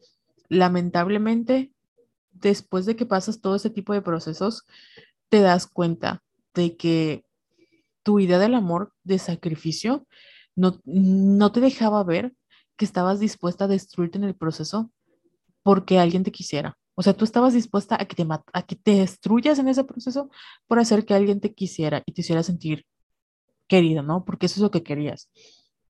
Y este güey se dio cuenta de eso. No puedo asegurar, porque por ejemplo la segunda, que era como su amiga, o sea, no era como una relación de, según yo, no una relación amorosa, pero desde que le vi la cara dije, güey, esa también cayó. O sea, porque dijo, es que yo soy una mujer fuerte, independiente, que no es tu nombre, fue como de, amiga, yo igual. Y, y como yo he sido tú, me doy cuenta de que a veces las mujeres que nos somos obligadas a tener que ser fuertes e independientes, ¿verdad? porque nos, no porque no, o sea, no, una cosa es que seas fuerte e independiente porque pues puedes, y otra muy diferente es que te obliga la vida a ser fuerte e independiente y acabas haciendo cosas y cargando cosas y queriendo pedir ayuda y no sabes por cómo. Y lo único que quieres es que alguien se haga cargo de ti de alguna u otra manera, o te trate bien, o que sea em, más que que se haga cargo de ti, sino que sea un apoyo, porque tú no lo tienes. Cuando dijo, es que yo soy fuerte e independiente, fue como de, sí, también caíste, porque serás muy fuerte e independiente, como yo era muy fuerte e independiente, y a la primera persona que me dijo, oye, puedes hoy sí que puedes este, conmigo, pues yo obviamente me lancé al vacío, porque es lo que querían. Y lo mismo pasaba con este, con este güey, se daba cuenta de quién eran, o sea, sus debilidades, cómo manejarlas. Y yo creo que también hablaba mucho de que estaba como al mismo nivel que ellas, o sea, se mostraba abierto a sus sentimientos y expresaba como sus emociones, al menos con la primera fue así súper abierto para que vean lo, lo poquito que esperamos las mujeres heterosexuales de los hombres. O sea, fue lo poquito que hizo. No mames, sí. Y ahorita que estabas mencionando de que no tiene nada de malo que queramos ser amadas, ¿sabes que tampoco tiene nada de malo? ¿Qué? Disfrutar de los regalos ah, o de lo que sea que tu pareja quiera compartir contigo. Porque lo primero que todo el mundo decía es que no, es que son niñas interesadas, güey, si viene un vato y me trae un arreglo de rosas de así de 10 mil rosas, o sea, ¿qué le voy a decir que no? Si estamos, sobre todo si, ajá, si estamos como que en este proceso de enamoramiento, de conocernos, obviamente pues se sabe, ¿no? Que los hombres, su mínimo es que te den cosas bonitas. O sea, como, ¿por qué no lo voy a aceptar? Y si él me dice, güey, vámonos a un viaje a Grecia, pues vamos. O sea, ya sabes, sobre todo si estamos, ya somos novios, estamos en una relación, supuestamente el vato es, es millonario, pues obviamente, o sea, una, me está amando, ¿no? O sea, antes de que empezara a estafarme, pues me está tratando súper bien, o sea, me siento cuidada, me siento protegida, me siento amada, me lo está demostrando, me está dando eh, regalos, o sea, obviamente lo voy a aprovechar, obviamente lo voy a disfrutar, no tiene nada de malo, no, no, eso no me hace una casa fortunas. Sí. Y a la gente se le olvida que hay un elemento muy importante, y esto siempre lo platico con su, em, la intimidad. Y no hablo de la intimidad como sexual, sino de la intimidad que tú creas y el vínculo que tú creas con una persona cuando llevas mucho tiempo platicando con ella. Que es muy frustrante porque, por ejemplo, esa chica, la primera, que no se recuerdo su nombre, que decía, es que hablamos todos los días, cada vez que sale me toma fotos, o sea, estaban saliendo, estaban saliendo y había un vínculo y nosotros no sabemos lo que ellos hacían, es como, o sea, pues es su vida, ¿no? Si hacían sexting, si o sea, lo que sea, era un vínculo que tenían. Él usó ese vínculo, las enamoró y se aprovechó de que era el novio, que era su novio en este caso, para sacarle dinero. O sea, no fue porque, ay, soy muy guapo, préstame mil pesos. No, era su novia con la que hablaba todo el, o sea, todo el día, todo momento con la que le decía te amo. Eh, o sea, era su novia y le la trataba como tal.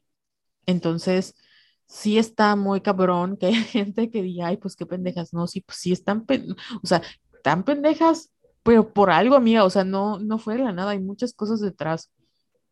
Es muy difícil en general salir, eh, porque estas experiencias te pueden pasar una, dos, tres, cuatro, cinco veces en la vida. ¿Por qué? Porque, de nuevo, está, eres el como el buyer persona ideal, o sea, el cliente ideal para estos güeyes, porque hay muchas cosas que tienes que replantear de tus creencias del amor y más si empiezas a crecer como mujer y tienes después de los 30, o sea, salir con hombres es más complicado porque hay una presión social.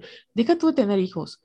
Todas tus amigas tienen pareja y a veces no nos damos cuenta de lo feo que es que la sociedad empuje como a la creación de familias y el que cierre los espacios a mujeres adultas. O sea, mm, yo quiero, por ejemplo, tomar clases de baile y digo, ¿dónde voy a tomar clases de baile? No hay ninguna escuela de mujeres adultas de clase de baile, ¿no? Y hay, hay clases de pareja. O quiero hacer plan Oh my God, oportunidad de negocio. Ah, claro. o sea, ese tipo de cosas en donde no hay espacios para crear amistades, no hay espacios para salir y es muy incómodo y sientes que como no tienes a nadie, no tienes una pareja, pues no puedes hacer las cosas sola o acabas haciendo las cosas sola, pero eso no significa que no quieras hacerlo con alguien, güey. O sea, yo me puedo ir al cine, yo me puedo comprar lo que yo quiera, pero lo que yo quiero es estar con una persona con la que pueda compartir eso. Y recuerdo que creo que fue la segunda cuando dijo eso de que, pues yo no es tu nombre, pero me gustaría tener alguien con quien compartir. Y yo, pues sí, amiga, somos seres sociales. O sea, el ser humano no está diseñado para estar solo. Todos queremos conectar. Y ese güey se aprovechó de la conexión que tenía con estas mujeres para estafarlas. Güey, sí, qué fuerte. Espero que se le caiga el pito. Oye, ¿en qué estabas eh, hablando sobre los buyer persona? que te gusta el marketing, dice. Eh, fíjate que en, esta, en este artículo que les leí hace rato, eh, escribe esta, esta persona, esta mujer que se llama Cassandra. Mira, de manera crucial, las personas con niveles más altos de creencias románticas o que creen en la idea del amor verdadero tienen más probabilidades de convertirse en víctimas. Y dice también, mi investigación encontró que muchos delincuentes usan técnicas de abuso psicológico similares a las que se encuentran comúnmente en la violencia doméstica. Y creo que a muchas personas se les olvida que lo que esas mujeres, además de que fueron estafadas, también fueron manipuladas y también fueron eh, abusadas emocionalmente. Porque sí. o sea, el güey era como que muy lindo y ay, sí, te amo mucho, bla, bla, bla, lo que tú quieras. Pero luego cuando creo que la primera chica que es esta Cecil, le decía, es que de dónde voy a sacar más dinero, o sea, ya no tengo. Y él le decía, no, es que, ¿cómo no me vas a poder? O sea, sí como que tenía como que tendencias agresivas. Sí. Ya sabes, o sea, sí se ponía agresivo. Y pues súper red flag, ¿no? Porque la otra estaba desesperada viendo de dónde sacar dinero y el otro así muy quitado de la pena. Creo que me, no, no sé qué sentir, pero cuando me enteré que mientras la otra estaba endeudándose, él estaba con, con la amiga y con la novia en Grecia de vacaciones, así gastando todo lo que la otra estaba eh, transfiriéndole, ya sabes. O sea, yo dije, no, o sea, esto es muy cabrón, güey. Esto es muy cabrón y de verdad debería ser un crimen que siga, siga, siga libre. Es un crimen porque, bueno, también en Netflix está, no la he visto, pero la quiero ver, el de Anna de Valley, no sé cómo se llama, Making Anna o Inventing ah, Annie se llama, que está basado en un caso real, que yo amo a esta mujer, la amo porque es una estafadora también, pero, güey, pero se llevó a la calle a, a mucha gente. Bueno, fíjate que la gente que se llevó a la calle fue gente, eh, ella fue al revés, o sea, lo que ella hizo fue, llegó a Nueva York, inventó una nueva personalidad y se dio cuenta de cómo era la gente y los estudió. O sea, es, muy, es como una buena socióloga. Y se dio cuenta que en Nueva York lo que, o sea, impresiona muchísimo cómo estás vestida. O sea, no te preguntan si te ven bien vestida. ¿Qué es lo que pasa en México? Todos asumen de que, ay, si eres blanca y te vistes bien, tienes dinero, ¿no? Entonces todo el mundo, nadie dudó de ella porque era una mujer, eh, primero europea, blanca, o sea, europea, blanca, eh, que vestía bien y que decía que, o sea, que tenía conexiones, ¿no? Al final, cuando se empezó a caer su mentira, pues ya mucha gente la demandó porque eran empresas y ella está en la cárcel, este, pero porque pues le debía al Hyatt, bueno, no al Hyatt, estoy inventando, a hoteles, de personas y así. Pero este güey, ¿cómo está lo feo de la de cuando haces justicia que no tiene perspectiva de género? Porque yo te voy a decir, güey, tú firmaste las tarjetas, o sea, la, tú sacaste el dinero para él, tú le diste el dinero y sí. no, o sea, legalmente pues tú se lo diste, tú le diste todo lo que él quería. No, no te quitó tu tarjeta ni nada, tú se la diste, fue tu voluntad, sin perspectiva de género. Pero con perspectiva de género es, esta persona manipuló a esta persona para darle esta cantidad de dinero, la hizo creer que estaba en una situación de vida, vida o muerte, tenía una relación, sea como sea, sea a través de mensajes, tenía una relación. Y este güey se aprovechó de eso. Y no fue a una, fueron a miles de personas. Entonces, de verdad me da, como te digo, yo cuando lo vi me dio mucha tristeza porque dije, verga, soy yo, o fui yo, no sé. Y después de mis experiencias, que es muy, porque además es muy fuerte, te cuestionas toda tu vida, te cuestionas muchísimas cosas. Lo único que les puedo decir es que siento que es una experiencia universal que no tienen que atravesar todo el mundo, o sea, no, no que te vayas a topar con un estafador, pero que cuando eres una persona que vive enamorada de la idea del amor, te, toca algo que te hace replantear el que al final el amor es muy bonito, pero nada vale tu paz mental. O sea, nada, para mí una red flag es que una persona inmediatamente diga que, o, o sea, como que eres el amor de mi vida, somos ambas gemelas, así, no, yo no te conozco, yo no te conozco y tú no me conoces.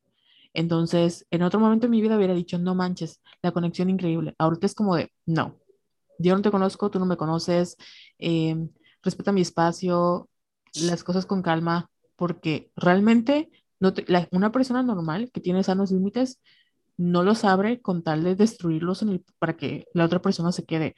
Una persona que tiene sanos límites pone esos límites porque están allá por algo. Y no se va, o sea, no, no espera que la otra persona sea la respuesta, ni lo venga a salvar, ni, ni esto de que me voy a morir si no estás. No, yo sé que no, o sea, soy muy romántica, creo que en el amor algún día a lo mejor, espero que no me pase, pero si le llega a pasar algo al amor de mi vida, a lo mejor yo me muero en el intento, pero sé que voy a sobrevivir, o sea, sé que voy a estar bien. Así es, nadie se muere de amor.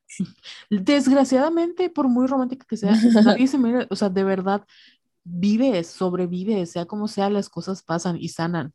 Y está feo que sigamos creyendo, de nuevo, que tengamos esta idea de que si el amor que experimentas no es como súper mágico como las películas, es inválido. Güey, no es cierto. O sea, de verdad, no es cierto. está muy bonito el amor romántico, está precioso, me encanta, lo amo. Veo películas, leo libros y lo sigo amando. Pero yo sé que soy una persona muy especial y mi corazoncito es muy especial y no voy a estar detrás de personas que no ponen el mismo interés que, que yo y que no respetan esos límites. Porque yo le hubiera dicho a él, no tengo dinero. O sea, güey, tú eres el rico, yo no puedo. O sea, mi sano límite es no prestar dinero a parejas, tal vez, ¿no? Yo no hubiera roto ese límite. Pero pues obviamente... A mí sí. ¿Qué? Así, ahí a mis amigas, que no les he prestado. Ah, pero aún no, o sea, parejas no. No les, no les presto dinero. ¿Por qué? ¿Por qué? Bueno, nunca he tenido, pero pues pon tú que mis límites de no prestar dinero a, a güeyes, o sea, no. O pon tú, si le vas a prestar, que sea como que una cantidad que tú, que a ti no te deje en bancarrota, ya sabes, o que te deje súper, súper endeudada. Es que igual ese podría ser un límite. No hay un, o sea, de verdad, no hay un compromiso. O sea, ¿cómo le voy a prestar medio, bueno, no sé cuánto dinero, una tarjeta de crédito a un, a un güey que ni siquiera vivo con él, que no conozco, que no es mi esposo ni nada? O sea, es muy diferente. Eh, no sé si sigues a, mi cuenta virtual en Instagram, pero algo que ella siempre dice es, nunca prestes una cantidad que no estés dispuesta a perder. Y de verdad, esa es una ley que yo llevo en la vida. O sea, yo nunca presto algo que no estoy dispuesto a perder y nunca se o sea, la gente que se la presto, de verdad, ni siquiera lo veo como un préstamo, es como, toma, te lo regalo porque no, ni quiero que me lo devuelvas, tú, te lo estoy dando. Entonces, obviamente... Oh my God, Carol, necesito 15 mil pesos. si tuviera, amiga, te los regalo, pero, pero es eso, o sea, no tenías el dinero para pagarlo, o sea, ¿cómo lo vas a pagar? Pues es que es como, como ya lo platicamos, es como que este círculo vicioso en el que estaban envueltas. Y creo que sí tenía una buena estrategia en el sentido de que como las apantallaba primero con su estilo de vida, de que, güey, tengo este carrazo tengo mi jet privado y me pago los mejores hoteles para hospedarme. O sea, ellas de verdad confiaron en que como no podía usar sus tarjetas de crédito, eventualmente se le iban a devolver. Y creo que sí les devolvió, o sea, al principio como que sí les devolvía, ah, no, ya me acordé, les daba así como que un cheque, luego le iban a cobrar y no tenía dinero. Pero es que, pues es que había una ya como que una conexión y ellas confiaron en él y pues ni modo. les tocó la muy mala suerte. Sí, sí, sí. Fueron víctimas de un güey. O sea, así como hay es que de nuevo, o sea, tú puedes tener 20, 10 años con una persona y eso no significa que este güey no te pueda engañar, ya sabes, o sea, que no pueda salir como un maldito. Y al final vas a cuestionar, es que esto por 10 años no me di cuenta, güey, amiga, ni te ibas a dar cuenta, o sea, no te ibas a dar cuenta porque la culpa no la tienes tú, la tiene el güey. Tampoco creo que sea sano vivir como toda tu vida en paranoia diciendo, a ver en qué momento me van a romper el corazón. No, pues te lo van a romper, ni te vas a dar, o sea, no vas a saber ni cuándo, ni quién, ni con quién, ni cómo. Pero siempre tener en cuenta de que no es tu culpa, o sea, es de la otra persona. Uno sí puede analizar, ay, yo debería tener mis sanos límites, debería haber hecho esto, pero tampoco le, te puedes atribuir como una decepción amorosa si tú no sabías que ibas a salir decepcionada. O sea, nadie entra a una relación diciendo, quiero que me rompan el corazón, a menos que seas yo, porque Venus en Pisces acá. Pero nadie lo hace, o sea, nadie lo hace. Ay, sí es cierto, tienes mucha razón. Y fíjate, sí puedes, sí, no puedes prevenir un corazón roto, pero sí puedes prevenir endeudarte. Sí. Una camiseta que diga. Amigas, por el amor de Dios, no se endeuden con sus parejas. No. No se Yo conozco parejas así de que terminaron y, puta, es que todavía me debe seas y me debe, y así de, ay, no, espero nunca caer en eso. Yo la verdad, no, o sea, aunque quiera, amiga, soy pobre, no me endeudaría por, por un hombre, menos por un hombre, porque no, no, o sea, ¿de, dónde, güey?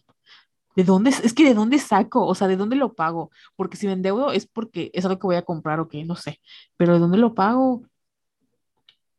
Sí, es mucho estrés, o sea, a mí me estresa todo lo que sea, es más, mm, me cuesta mucho trabajo eh, cuando, por ejemplo, alguien me pide mi tarjeta, que me digas, oye, préstame tu tarjeta porque voy a sacar algo a mes sin intereses, ¿no? Y te lo voy pagando. O sea, por muy persona cercana que sea, me, me da no sé qué. Porque siento que yo tengo que tener el control de, de, de todos mis pagos, de mis fechas de corte, de mis fechas límite, o sea, estoy como que muy, muy pendiente. Y cuando a mí me toca pagar, o sea, siempre voy así como dos, una semana antes, más o menos, porque me desespera, ya sabes, tener este pendiente de que, güey, tengo que pagar, tengo que pagar, o sea, no sé, pero yo soy una loca, loca del control. Pero sí, esto de sí es como que, ay, sí, me cuesta mucho así de que oh, prestar tarjetas y todo. Ese también podría ser un buen tema para el podcast porque yo igual creo que, hoy hablaba con mi prima que eh, de nuestra relación con el dinero, porque yo he tratado de curar mi relación con el dinero porque, o sea, así como digo, ay, me vale, o sea, de verdad gasto mucho en mamadas, ¿no? Y a veces, o sea, lo solía hacer como... Sí, yo también. Pero, pero así nivel cabrón. Y últimamente he estado mejorando con mi relación con el dinero. Y sí he estado como replanteando el, el, a mí no me, así, de verdad a mí no me molesta. Bueno, tú lo viste, a veces gasto y digo, ay, ya X, ya pasó, o sea, no me molesta el, perder el dinero. Pero creo que nunca, nunca podría, o sea, se me, me da mucho trabajo confiar en una pareja con respecto al dinero, porque al final no quiero, o sea, como que tener que absorber todos los gastos y que yo me quede sola y tener que hacerlo. No sé, eso me da mucho miedo, ¿eh? La verdad. Sí, aunque claro hay de deudas a deudas. O sea, si me va a dejar una deuda de 500 pesos, jaja, me río y lo pago ya y, y chinga tu pito, ¿no? Pero pues tampoco me voy a endeudar de así como de 140 mil dólares como ellas quedaron endeudadas. Que por cierto, me acabo de acordar de algo que te conté hace rato. O sea, que te pregunté hace rato que dije, ¿será que Netflix no les pagó? O, o no les, no las ayudó, o no lo sé, porque hace poquito sacaron como que una nota que ellas tres o sea, las tres, de, las tres mujeres que salen en el documental, abrieron un GoFundMe, ya sabes que es como, ajá, una fundadora. O sea, tú les das, tú les depositas dinero precisamente para pagar sus deudas. Entonces yo dije, tanto deben y, y, y qué pedo con Netflix que, que no, o sea, imagínate cuánto dinero hizo, eh, hicieron ellos con, con ese documental. O, bueno, en realidad no sé cómo funciona Netflix, pero ajá, o sea, cómo no las ayudó y ya sabes, o sea, no sé, me, me, molestó, pero igual me, me parece bien, yo tartamuda, eh, me parece bien que hayan hablado y que hayan hecho el documental porque Netflix es una de las plataformas más con alcance mundial, así súper cabrón, y me alegra saber que está la cara de ese güey o sea, que todo el, el, mundo tiene como que la cara de ese güey para que de verdad jamás vuelva a estafar a una mujer. Sí. Y si no va a pisar la cárcel y si no va a pagar por todos los crímenes que hizo, al menos que tenga como que la vergüenza, güey, la vergüenza de que lo reconozcan en la calle, de que lo señalen, que digan, güey, eres un pinche colero, chinga tu pito mil veces. O sea, eso me da como que no será justicia como la que queremos, pero bueno, creo que sí es un poco de justicia, ¿no? O sea, es una buena justicia de que güey, todo el mundo lo ubica y ya saben quién es y ya sabes. Pues ¿Qué opinas? Es un tipo de reparación. Es que está, está complicado el justicia porque yo creo que, de nuevo, con esas experiencias no solo pierdes dinero, güey, pierdes años. O sea, estrés, pagas terapia, eh, la confianza. ¿Tú crees, güey, tú crees que esas mujeres van a volver a confiar en un hombre? ¿Tú crees que van a volver a tener una vida normal? O sea, no. Y Cecilia así de, todavía sigue en, Tinder. No, la amé, la amé, así de que sí, claro que sí, jamás lo voy a desinstalar. Y yo, amiga, tienes un problema. Es que que es eso, o sea, es eso de que, ay no, yo después de que no tuve, no, fue por Tinder, pero y no es, se lo contaré, en, se contaré, ay, salud, en la versión de no paga. Digo, la versión de paga estamos solitos, pero, pero me da mucha risa porque de verdad, o sea, como siempre digo, no es que tú, porque hay gente que dice, es que se lo buscó, no, no es que tú lo busques, tú no te das cuenta que tienes ciertas cosillas por ahí y te acabas poniendo en lugares muy vulnerables. O sea, tú estás te acabas poniendo en lugares muy vulnerables en situaciones que te ponen de nuevo con gente que está dispuesta a aprovecharse. Em, no tiene que ser necesariamente el caso de todas, ni estoy diciendo que a mí me pasó así, no, pero yo sí me di cuenta y dije, güey, ¿por qué yo siempre acabo en este lugar? que, en el cual no me gusta estar, pero parece ser que me gusta porque aquí acabo siempre y yo solita vengo aquí, ¿no? Y tenía que ver con trabajo, con amigos, con familia, con todo, o sea, siempre acabo en este mismo tipo de situación porque, o sea, ¿por qué? Porque me gusta, porque hay algo mal en mí, porque es el karma, o sea, yo qué sé. Y al final ese fue como mi descubrimiento, o sea, no tiene ciertos patrones que los hace, te hace llevar, te hace quedar en lugares muy vulnerables. Y hay gente que a lo mejor no se quiere aprovechar de ti, pero como no están en el mismo, o sea, tú esperas más de lo que la otra persona, entonces acaba siendo más doloroso para ti y tú solita te acabas lastimando en el proceso. me quedé pensando en que dijiste, no es que me haya pasado lo mismo y yo así de luego me entero que Carol está endeudada. Ay, no, no, yo gracias a Dios, no, no tengo una deuda. Mi única deuda es con el SAT, como Belinda. Yo le debo el SAT, solo que no es mi culpa. O sea, no es que yo no le quiera pagar, es que no puedo pagarle. SAT, por favor, arregla tu banca. Yo no sé cómo, cómo la gente paga los impuestos. No hay un cajero para pagar impuestos, no sé cómo lo hacen. Yo pagué en banca por internet de BBVA. Pero a mí no me deja porque yo tengo Bancoppel. Ah, pues sí te tienes que sacar una, una, de, de débito. Ya ves, yo quiero pagar mis impuestos, pero no puedo. Entonces, por favor. No manches, yo pagué 3 mil pesos de impuestos en enero. Me quería dar un puto tiro. pero bueno, que chinga su Peter Sat. No mames. Ay, yo deberé como. Miren, la próxima vez que grabemos este podcast, si, si soy amiga de Belly en la cárcel, les comento el, chiste no, el chisme de Nodal. Sí, no manches. Ay, Carol, ya paga, ya me estresé. ya me estresé de pensar, no has pagado. Es que, ah, lo peor es que hago mis declaraciones, tengo contador y todo, pero pues me dijo, paga. Y yo, güey, ¿dónde? O sea, yo le dije, ¿en dónde voy a pagar? O sea, voy al SAT y digo, necesito pagar, o sea, ¿qué hago? No sé. Y él me dijo, no, en la banca. Creo que lo puedes pagar en el banco. O sea, vas al banco y lo pagas. Pero Eso me dijo mi contador, porque le dije, ay, esto de mientras averiguo dónde lo pago en la banca o en la app, me dijo, ay, pues velo de una vez. O sea, me dijo así como que, güey, no tienes nada que hacer, date de alta en la, en la banca.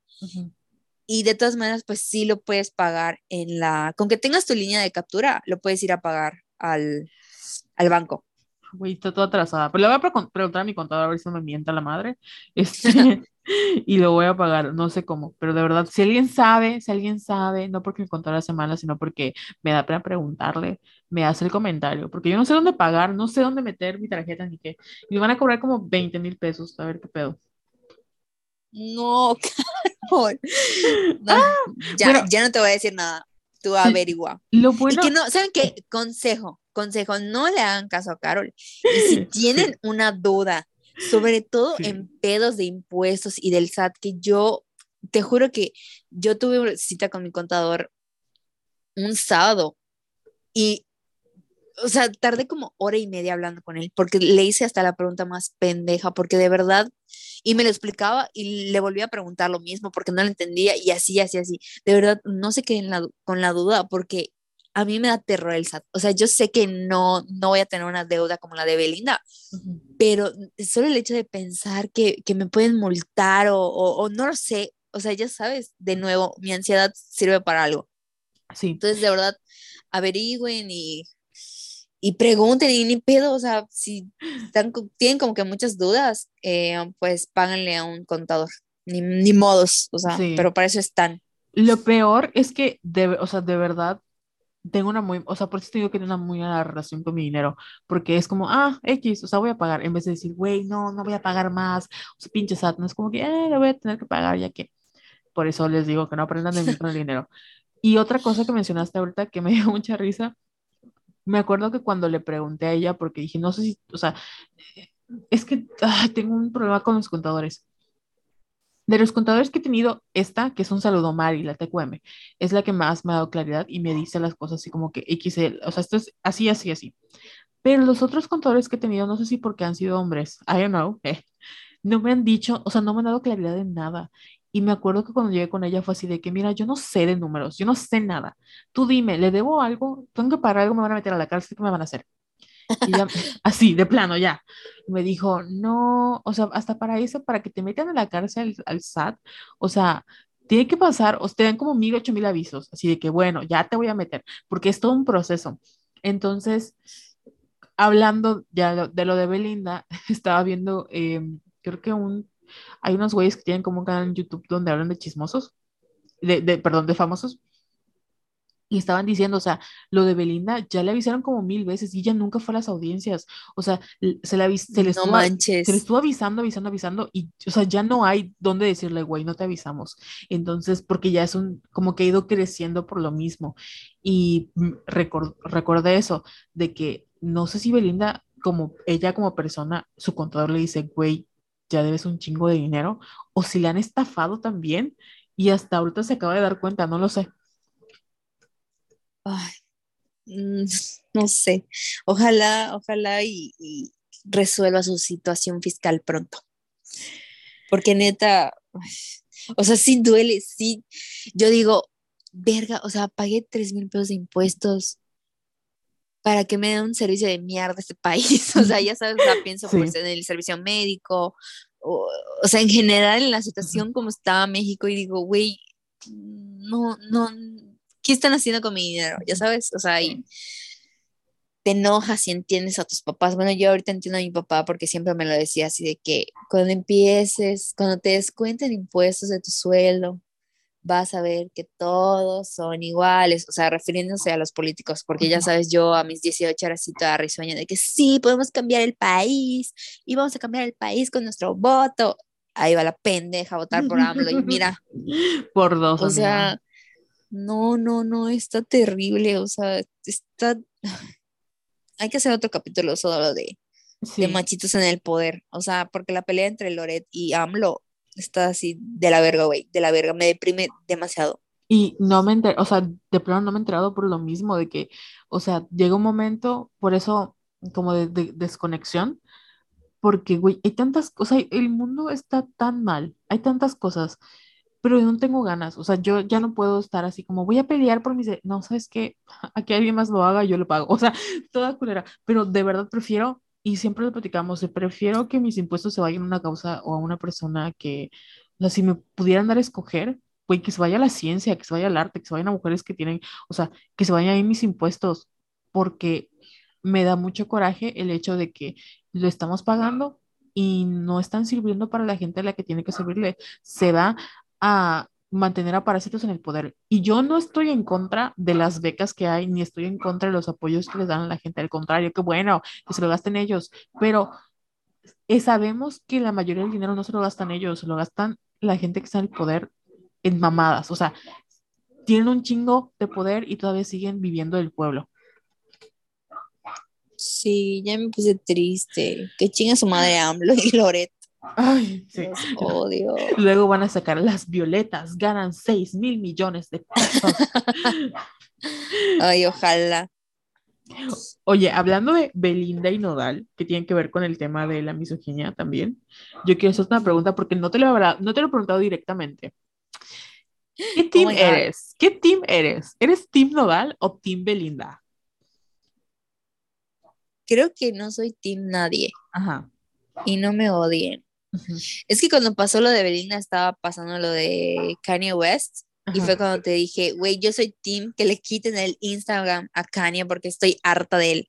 Que por cierto, debemos de hacer un especial solo de Kanye y de Kim, y así, o sea, sí, porque Kanye tiene como que un historial así de que, y porque simplemente tengo ganas de hablar mal de él. ok. Perfecto, aprobado por la editorial Violetas.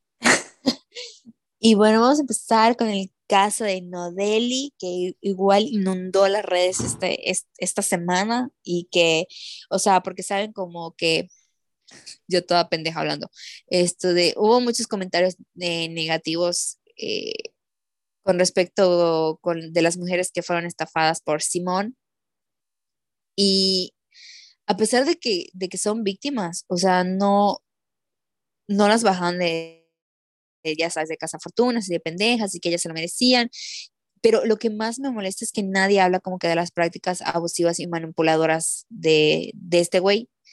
Nadie le llama ladrón, o sea, no le insultan a él como las insultan a ellas. Y esto es como que tiene como que similitud con lo que pasó con Belinda. Y bueno, tenemos como que unos puntos a, a comentar que todo empezó con el rumor de que, bueno, supimos que terminaron porque Nodal lo publicó en sus historias y luego eh, empezaron a salir rumores de que Belinda le había pedido dinero a Nodal y que, y de hecho vi muchos memes de que empezaron a, a compararla con, con, con Simón porque resulta y resalta que supuestamente, me encanta porque ni siquiera sabemos si es verdad, ya sabes. Entonces todos están así súper emputados porque Belinda le había pedido cuatro millones a, a, Nodal y Nodal le dijo, sí, mi amor, te los voy a prestar para que ya le pagues al SAT y sales tu deuda y que no sé qué. Y luego creo que los contadores de Nodal o su team de Nodal se da cuenta de que Belinda ni siquiera debe eso. O sea, sí, sí le debe al SAT, pero no la cantidad que ella le pidió y que supuestamente él sí iba a pagar su deuda, pero el resto le iba a usar para comprar una casa, que es la que, que eso es lo que tampoco entiendo muy bien, porque según yo, Lupillo le regaló una casa, pero dicen que ella quería pagar esa casa. Entonces no entiendo, o sea, se la regaló, pero la tenía que pagar, o sea, no sé, ya sabes, chismes que, que como que no se terminan de, de concretar y no dan la información eh, verídica. Ajá. Entonces, yo lo puse literal en el, en el guion, o sea, yo no voy a defender a Belinda porque no sé qué pasó. La verdad, yo sí me chivearía con ella, sí. así de que, güey, de que le haya mentido al güey. A, a, a, Nodal. O sea, no estoy diciendo que él sea así como que el mejor hombre del mundo, ni el príncipe ni nada, pero imagínate que él estaba dispuesta a prestarle esa cantidad de dinero, si es que es verdad, y ella le emitió. Ahí sí, ahí sí, Beli, mira, lo, lo siento mucho, o sea, no tengo cómo defenderte. Pero aún así, lo que me molesta es que no sabemos realmente qué pasó. Y apenas salió este rumor, o sea, empezó como que la lista de los exnovios de Belinda y quiénes se han hecho sus tatuajes y qué re regalos le han hecho y que no sé qué y que no sé cuándo. Y como dije hace rato, o sea, lo que los exnovios de Belinda y lo que Nodal le hayan dado a ella es pedo de ellos. Y no, eso no la hace una casa fortuna, ya sabes. Uh -huh. Entonces, ¿qué chingados les importa? Pero sí, sí me molestó porque obviamente a lo largo de, de, los años como que se ha construido esta narrativa de, de, que ella es una interesada, de que solo le importa el dinero y ella es la villana, ¿no? Siempre en todas sus relaciones, porque igual estaban diciendo que como Nodal le dijo, güey, no te voy a prestar este dinero porque me mentiste, ella lo cortó. Entonces, además de como de estafadora, es una culera, ¿no? Uh -huh. Pero repito, no sabemos qué pasó. Pero como siempre, o sea, no importa que el güey sea un culero, pon tú que Nodal no lo sea, ¿no? Uh -huh. Pero, o sea, como que todo, todo el odio siempre recae en las mujeres. Sí. Que al final, como dices tú, no es tan, o sea, lo, tenemos un episodio de eso, no estamos en contra de criticar mujeres, pero es muy diferente cuando dices, ay, eres una persona muy éticamente, o sea, con moral cuestionable, ah, eres una maldita zorra, que no sé qué, voy a sacar a sí. todos tus exnovios porque solo te fijas en los hombres por dinero.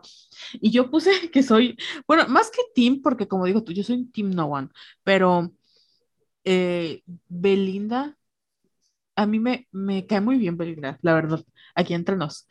No la sigo, me, creo que Utopía es uno de los mejores discos, ahí sí, el pop mexicano, pero me da mucha risa porque, verdad, no me da risa, pero me da así como que, bueno, sí, me da mucha risa que la gente diga, ay, es que Belinda solo se fija en los hombres por su dinero.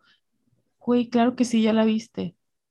¿Tú crees que esos hombres se fijan en Belinda por su gran capacidad, que es muy inteligente, by the way, o sea, es muy inteligente, pero ¿tú crees que esos güeyes se fijan en Belinda porque, no sé, tiene un gran corazón? No, o sea, Exacto. no, sí, obviamente, no, no estoy diciendo que no sea una gran persona, no la conozco, pero lo que voy es que, obviamente la ven y dicen, wow, qué guapa, y, y tratan de enamorarle y todo, pues sí, güey, ya te viste en un espejo, jamás, o sea, me molesta muchísimo cuando hacen esas comparaciones de que, ay, es que las mujeres solo buscan a los hombres por dinero. Pues sí, güey, ¿qué les vas a ofrecer? Tu gran personalidad. o sea, o sea ¿qué, ¿qué, le ibas a ofrecer si era tu, como tu gran personalidad? No, no. Así como hablan de las morras básicas, güey, ¿sabes cuántos güeyes básicos hay? Millones que no hacen ni siquiera el esfuerzo. Lo mínimo que pudieran hacer por ella, pues es tenerla bien. Y si ella le, o sea, eso de que le ha sacado no sé quién, le ha sacado no sé cuándo, pues qué good for her. qué bueno. Qué bueno que le sacó algo, porque de nuevo, o sea, nosotras como mujeres, nuestra fecha de expiración, entre comillas, o sea, no, no porque nosotras tengamos una fecha de expiración, sino porque ellos nos ponen una fecha de expiración.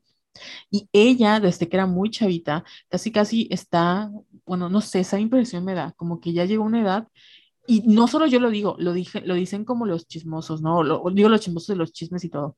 Este, y la gente de acá es como de que ya está grande y está buscando, estaba buscando como con quién quedarse. Por lo mismo, tiene 32 años, no está grande, pero nosotros pensamos que es una mujer que ya no da para más, porque tiene 30 años, ya sabes, porque los güeyes, Lupi, o sea, Lupillo tiene, ¿cuántos años tenía? ¿Cincuenta y tantos? Y andaba con una... No sé, me caga ese güey. Con una jovencita, o sea, de verdad es como de, estos güeyes pueden voltearse y van a conquistar una veinteañera como Belinda de nuevo. La van a llevar de flores y cuando terminen con ellos la van a llevar interesada. Pues, ¿qué quieres, papi? O sea, de verdad no están ahí por tu gran personalidad ni porque te quieran mucho. O sea, sí se enamoran de ti lo que quieras, pero es que tú no te esfuerzas por, por tener una, no te esfuerzas, nada más las, no sé. O sea, no, no sé, y, no estás con ellas porque de verdad las quieras bien, es porque son guapísimas y las puedes presumir y porque tienes un mujerón de tu lado. O sea, si Brinda se aprovechó de ellos, pues, ¿qué quieres que ella haga? ¿Crees que, ¿Crees que su cuerpo así, crees que se mantiene así solo porque sí? Si eso cuesta, o sea, ¿crees que así nos levantamos? No, güey. O sea, de verdad no, pero a mí me da mucha risa porque estaban como de, ay, la interesada de su anillo. Pues sí, güey, qué bueno, qué bueno que le dieron a ellos 60 millones. O sea, si, si ella lo vale, porque ella considera que lo vale, qué bueno. Yo también merezco un anillo así, pero pues si no me lo dan, ¿yo qué voy a hacer? Leí que si se lo queda tienen que pagar impuestos y que serían como 21 millones. Pero la verdad es que no, esto de... Lo sacó la página esa que se llama Gatitos contra la Desigualdad. Y yo dije, pinche sad de mierda, ¿cómo nos exprime? O sea, es un regalo, güey, pero para ellos es una donación. Y como, o sea, te lo explicaban todo en el post. Y como supera los tres humanos que anuales, tienes que pagar tanto de ISR. Y yo así de, ¿sabes qué, Beli? Mejor no te lo quedes. Pero ¿sabes qué? Estaba leyendo acá que escribí y me quiero mucho porque tengo mucha razón.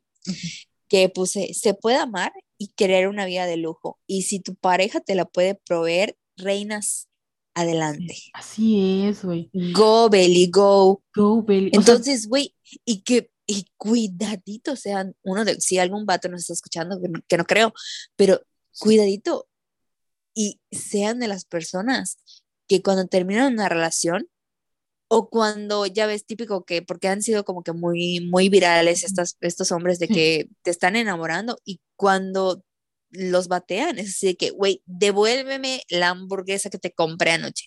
O sea, son muy de este tipo, ya La voy a cagar y te la devuelvo. Ajá, como no obtienen lo que quieren, es así de que devuélveme, devuélveme la tostadora que te, que te compré, dámela. Y ya sabes, entonces, de verdad, sean responsables, la verdad, ahí me voy a confesar acá. Una vez yo estaba súper emputadísima con un güey y le estaba pidiendo un reloj que le regalé. Y así de que mañana me das ese reloj porque lo voy a vender. Y el güey así de, pues está bien, te lo devuelvo. Y yo, mañana, o sea, ya sabes, yo tenía ganas de hacerla de pedo. Pero dije, no, no, no, qué oso, o sea, es, un regalo, güey. Y ya es mm, de muy malas personas y de personas culeras como que pedir los regalos que tú diste, ¿no? Porque a lo mejor y pues sí, pasaron un mal momento o terminaron o lo que sea, pero güey, tú diste ese regalo así desde el fondo de tu corazón, supuestamente, porque así debería de ser, debería de ser algo genuino que tú quieres dar. Y si está culero que luego cuando te enojas lo pidas. O sea, no sean esas personas, por favor. Es de miserables, güey. O sea, es de miserables. Sí. de ver, o sea, de verdad, yo he regalado muchas cosas de, bueno, hasta mi finiquito, güey. Es de, si tú necesitas más el finiquito que yo, quédatelo, quédatelo, porque no me lo voy a pelear. De nuevo, mi relación mala con el dinero. Pero sí, a mí me, ay, me, yo estaba así como, ah, ok. O sea, ¿qué, ¿qué, esperan?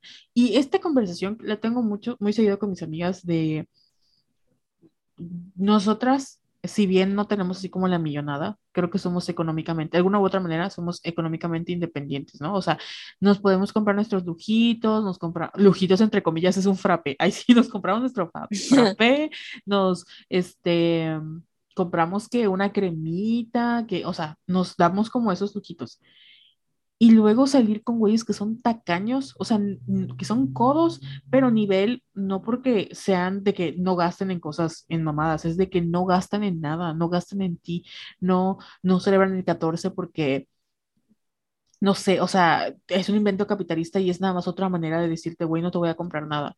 Y eso habla muchísimo más de ellos y tú tienes que estar limitándote porque pues ellos no te van a comprar y no, no vas a esperar nunca que te envíen una rosa y nunca vas a esperar que te regalen en tu cumpleaños porque no gasten en ti.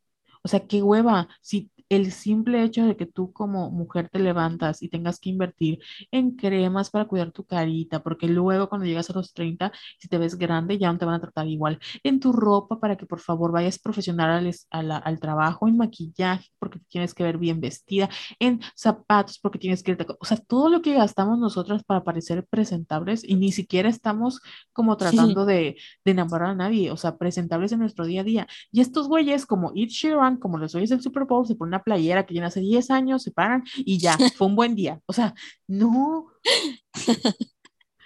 Sí, luego llegan con sus playeras de la América y así.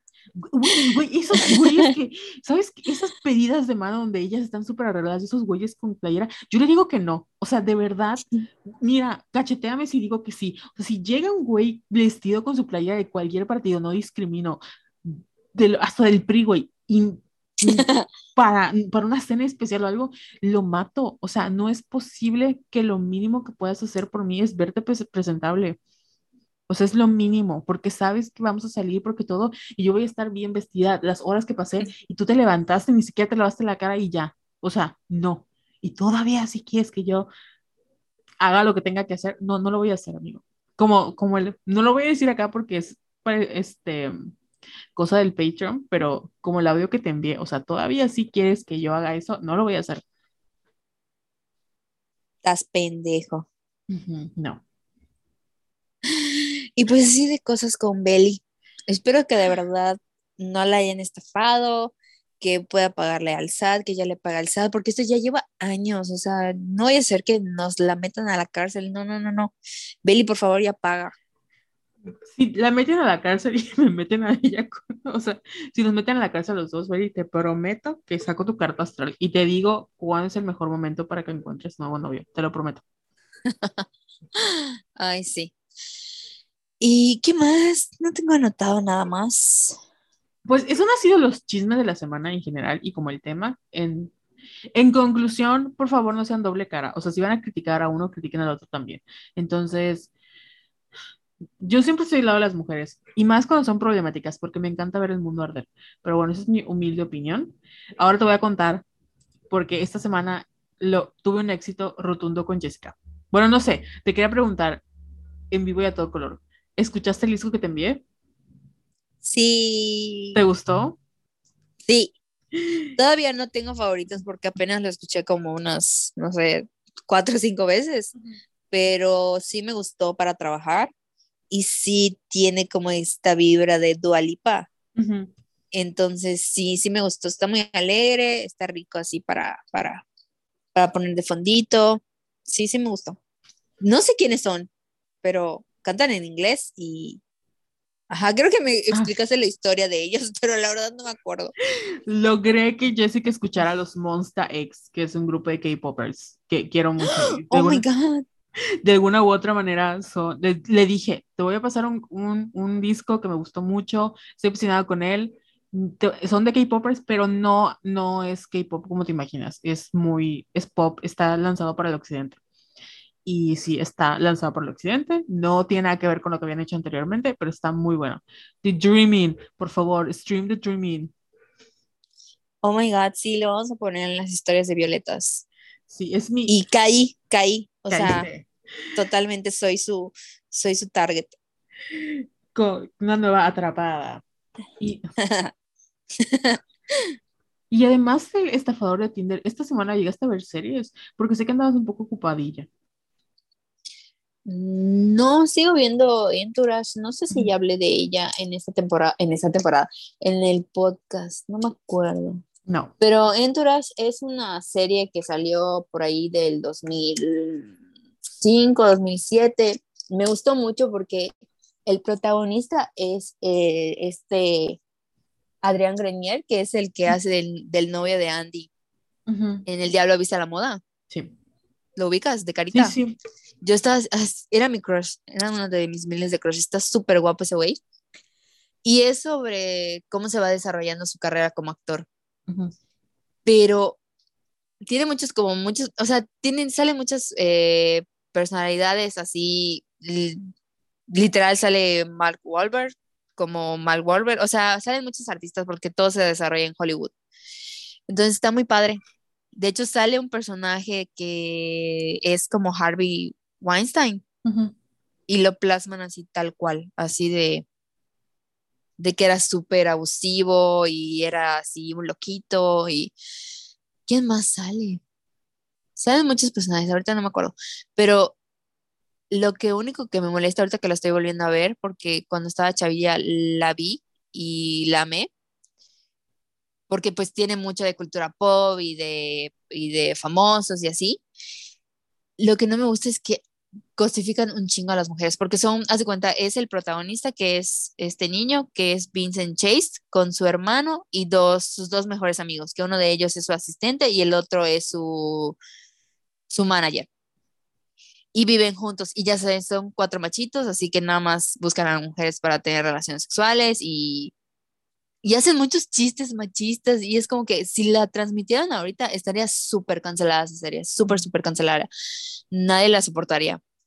Y sí me molesta muchísimo, pero pues ya sabes, sé que es producto de su época y ya la vi, o sea, no es como que me sorprenda mucho y es lo único que me caga, pero tiene muy buena historia y, te digo, está muy padre porque salen muchos artistas. Sí. Y ya, solo he estado viendo. Ay, y estoy viendo la de, ¿cómo se llama? Se me olvidó su nombre. La de la Edad Dorada, creo que es en español que es del creador de Downton Abbey. Güey, está buenísima, me encanta. No lo Porque, ay, ¿cómo? Sale la hija de Meryl Streep, Ajá, sí que es esta Luisa Jack Jacobson. Sale la actriz de Mamma Mía, perdón, se me olvidó su nombre, y sale Amanda Cynthia Nixon. No, no, no, la una de las amigas de Meryl Streep. Ajá, eh, Judy Dench. No, no es Judy esa es Julie Waters. ¿Ella o Christine Baranski? La tengo que googlear porque no la, su nombre. ¿La de pelo corto o la...? La de pelo corto. Es, ah, es Christine Baranski. O sea, ¿es la alta o la, o la este, en bajita? A ver, para mí estoy googleando porque... ah, sí, es Christine Baranski. Mi diosa Christine Baranski. Sí, sale Cynthia Nixon, sale Carricón, esto de Taisa Farmiga. O sea, tiene buen cast. ¿Es de época? Sí. ¿Es la primera Downton Abbey? No. Es del mismo creador. Yo amé a Downton Abbey y ahorita está padre porque es como que la historia de la... Es una guerra entre los habitantes de la vieja Nueva York y de la nueva Nueva York. Y tiene como que su historia así de que porque...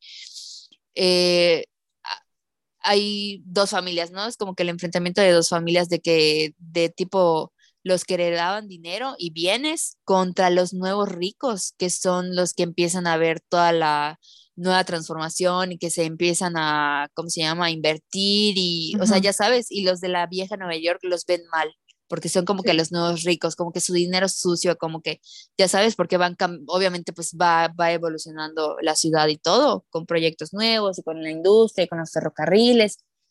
Entonces, está, está padre esa historia. Oh my God, la voy a ver, porque no la he visto. No sé si, yo vi una película, no sé si ya hablé de este podcast de, de la serie WWW Search. WWW no sé si hablé de este podcast, o sea, no sé si hablé de esta serie, es un case drama, está en Netflix, pero se los recomiendo muchísimo porque es la historia de tres mujeres que trabajan en la industria de tech y no he terminado de ver, en eso estoy. Pero vi una película que está esperando hace mucho tiempo que se llama, em, creo que es Enredados en el Amor en español o Amarrados al Amor, pero en inglés es Love Unleashes. Y básicamente, o sea, amor y látigos. Y salen dos, o sea, los protagonistas, una es una, o sea, son dos, no quiero decir ex-idols, pero son idols que vienen de, vienen de grupos, ya están grandes, tienen como sus treinta y tantos. Y una es de un grupo que fue muy famoso llamada Girls' Generation. Bueno, bueno. La cosa es que es una película sobre el sadomasoquismo. O es una comedia romántica, entre comillas, sobre el sadomasoquismo. Y no sé qué esperaba, o sea, no esperaba mucho, pero al mismo tiempo estaba muy como que a la expectativa de qué va a pasar, o sea, de qué iba a ser, porque los gay dramas son muy conservadores. En películas tal vez no tanto, pero en general son muy conservadores. Y más que estos dos, pues son idols, güey, o sea, como que escándala. Pero es acerca de un güey, no es spoiler, es acerca de un güey que empieza a trabajar con otra chica y por X o por Y ella se entera que está como en este mundo y le pide este güey que por favor, si quiere ser su, como su ama, ¿no? Porque este güey eh, es muy respetado, pero al mismo tiempo le gusta, o sea, es muy respetado en, la oficina versus ella que es vista como muy este, dominante y muy gruñona y así, y que nadie le hace caso. Entonces, tienen como esta experiencia que está muy, está muy extraña, o sea, no extraña de que esté mal, sino que eh, creo que es la primera vez que me toca ver como este mundo o esta práctica contada de una manera que no está como muy centrada en la visión masculina. Porque yo me llevo una gran sorpresa así de que yo no sabía que esto funcionaba así o tenía idea, pero por otro tipo de contenidos, no por esto. Y me gustó muchísimo. Y es las escenas, porque no, son, no es morbosa ni nada, las escenas que hay sobre el juego o los juegos que tienen están tan bien cuidadas y son muy, no sé si sensuales, eróticas, no sé cómo llamarles, pero no se centran de nuevo en como que, hay el morbo, sino en las experiencias que ellos dos están sintiendo. Y está muy buena. Está un poco apresurada, me hubiese gustado que fuera como una serie, pero se les recomiendo mucho si quieren como que, ay, ver algo para el mero y llevarse una sorpresa. Se antoja. Se antoja. Hay una escena que dije, oh my god, algo en mí se Ay, Te dije que grabaras partes y me las enviaras. Te voy a enviar una que grabé, que es como mi favorita, porque ella se va transformando como que se convierte ya en una dominatrix. Y ay, yo estaba muy sorprendida porque yo no sabía. No sé si aquí deberíamos terminar y contarte esto en privado, pero yo no sabía que no necesariamente tienen que culminar en relaciones sexuales. Y yo decía, este güey en cualquier momento, o sea, va a pasar, va a tener un accidente. No te lo enseñan, pero I don't know, o sea, esa era mi imaginación, porque estaba así como muy en su pedo y dije, oh my god, en cualquier momento este güey le va a pasar algo, porque estaba así, está, está muy fuerte, estaba muy fuerte como la manera en la que él disfrutaba muchísimo. Oh my god, la voy a ver este fin. La verdad es para que es una sorpresa. Te voy a pasar algunos, algunos fragmentitos. Yay. Oye, ¿sabes qué? Ahorita que estábamos hablando de todo este tema y de las series y de las de época y de, de sexo, nuestra amiga personal, Gina Güemes. Sí. Güey, ¿qué pedo? Cuéntalo, cuéntalo. No, cuéntalo tú, cuéntalo tú. O sea, fíjate que no sé por qué, pero lo intuía, porque obviamente pues yo sigo a Gina en Twitter y vi que está, ha estado haciendo trabajos de traducción, pero había uno en especial, el, o sea, se estaba tuiteando de, de su último trabajo. Y yo dije, a Gina le dieron una serie muy, muy importante. Y, oh, sorpresa, un día tuitea que tradujo la segunda temporada de Bridgerton. Y yo estaba, ¿qué? y obviamente estamos muy orgullosos de ella y no mames, qué emoción porque ya, ya la quiero ver, ya quiero leer su trabajo y obviamente vamos a hacer, ya la invitamos, vamos a hacer un, un, episodio cuando hayamos terminado la temporada para que nos cuente toda su experiencia, porque fíjate que yo no sé cómo, o sea, como que todo el proceso de, de, de traducir y, o sea, no sé nada del tema. Entonces estaría como que muy chingón que hablemos de eso y también, pues obviamente que desmenuceamos la temporada. Sí. Va a estar muy chingón, no mames. Aparte, Gina me hizo una aclaración, porque para mí todo es enemies to lovers. Cuando son dos personas que se caen mal, es enemies to lovers. Y ella me dijo, es que hay una gran diferencia entre enemies to lovers a rivals o rivales hacia estén hacia amantes, ¿no? Porque enemies están en dos lados opuestos de un mismo conflicto, rivals a lo mejor no se caen tan bien. Entonces, ella, de verdad, estoy muy orgullosa de ella, tiene mucha experiencia en como esta parte de contenido de, de tropos en media y televisión y así en cine y televisión. Entonces, estamos muy orgullosos, Gina. Yo solo le mandé mensajes y Gina, no lo puedo creer. Yo sé que no me puedes decir nada de la serie, pero estoy muy feliz por ti, porque, no sé, siento que el universo se alineó y, y todo. Y me hace muy feliz. Qué bueno que Gina haya tenido la oportunidad de poder doblar una serie. Y, y más que le gusta, o sea, es lo mejor. Sí, o sea, no manches, The Dream. Ya sé. Ya ven, los sueños sí se cumplen. Sí, los sueños se cumplen y se trabajan, así es. Sí.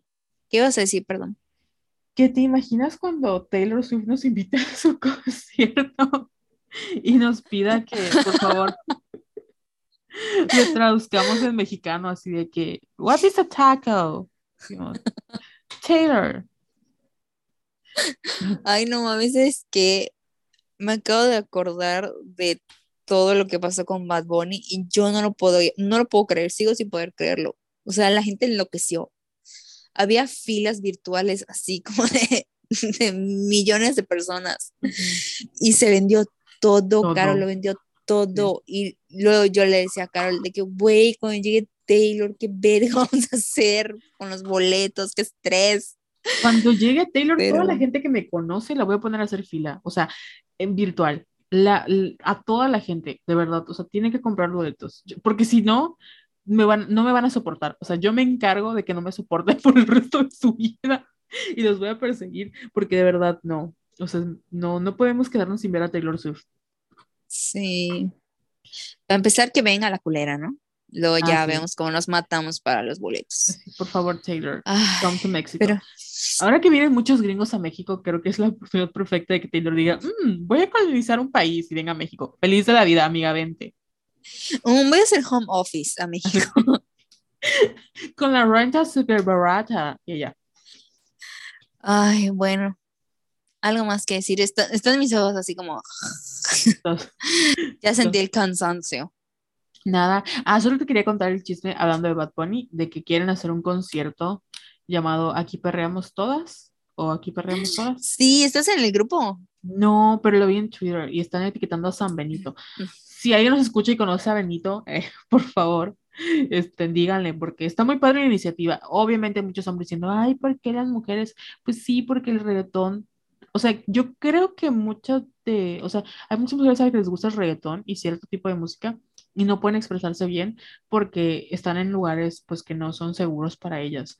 Y sobre todo el reggaetón que tú no puedes perrear sin casi casi decir quiero que alguien me coja y que los, o sea, que los hombres asuman que quieres que te hagan lo que se les ocurra a ellos, ya sabes, cuando no nada más estás bailando y estás disfrutando. Entonces, ojalá se pueda hacer esta iniciativa y sea como una nueva oportunidad para abrir espacios seguros para mujeres. Güey, sí, la neta sí está muy chido. Yo creo que sí, de alguna u otra manera se va a enterar. Está en que lo haga, pero de que se entera, se entera. Digo, está, yo sí veo complicado, o sea, no veo imposible, veo que esté complicado porque pues los artistas tienen como sus agendas ya hechas, pero ojalá y sí. O sea, Benito, por favor, ¿quieres ser un aliado? Haz un concierto para mujeres.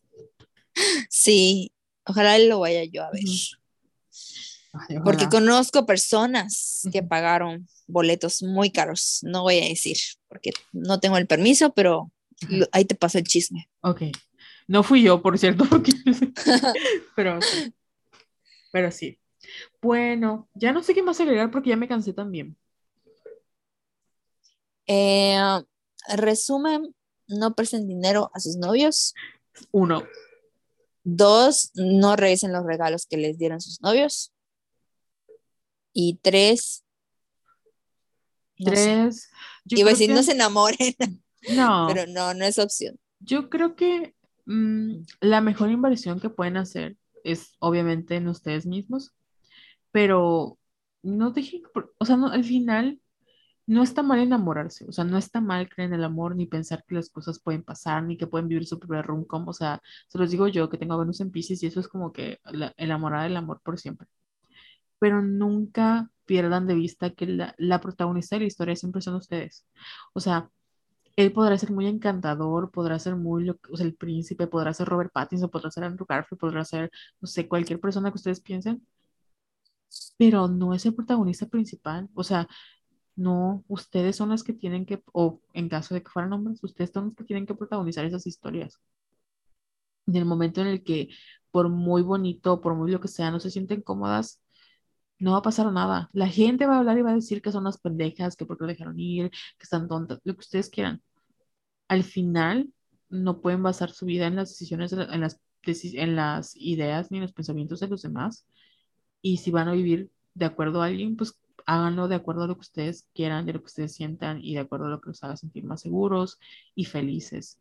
Ojo, no estoy diciendo eso porque se vayan con otro estafador de Tinder porque digan YOLO, sino que de verdad pongan esos sanos límites para que al final no van a evitar que los, o sea, no, no podemos saber quién nos va a lastimar o no, pero que esa experiencia no sea tan fea para ustedes como pudo haber sido si no tuvieran esos límites.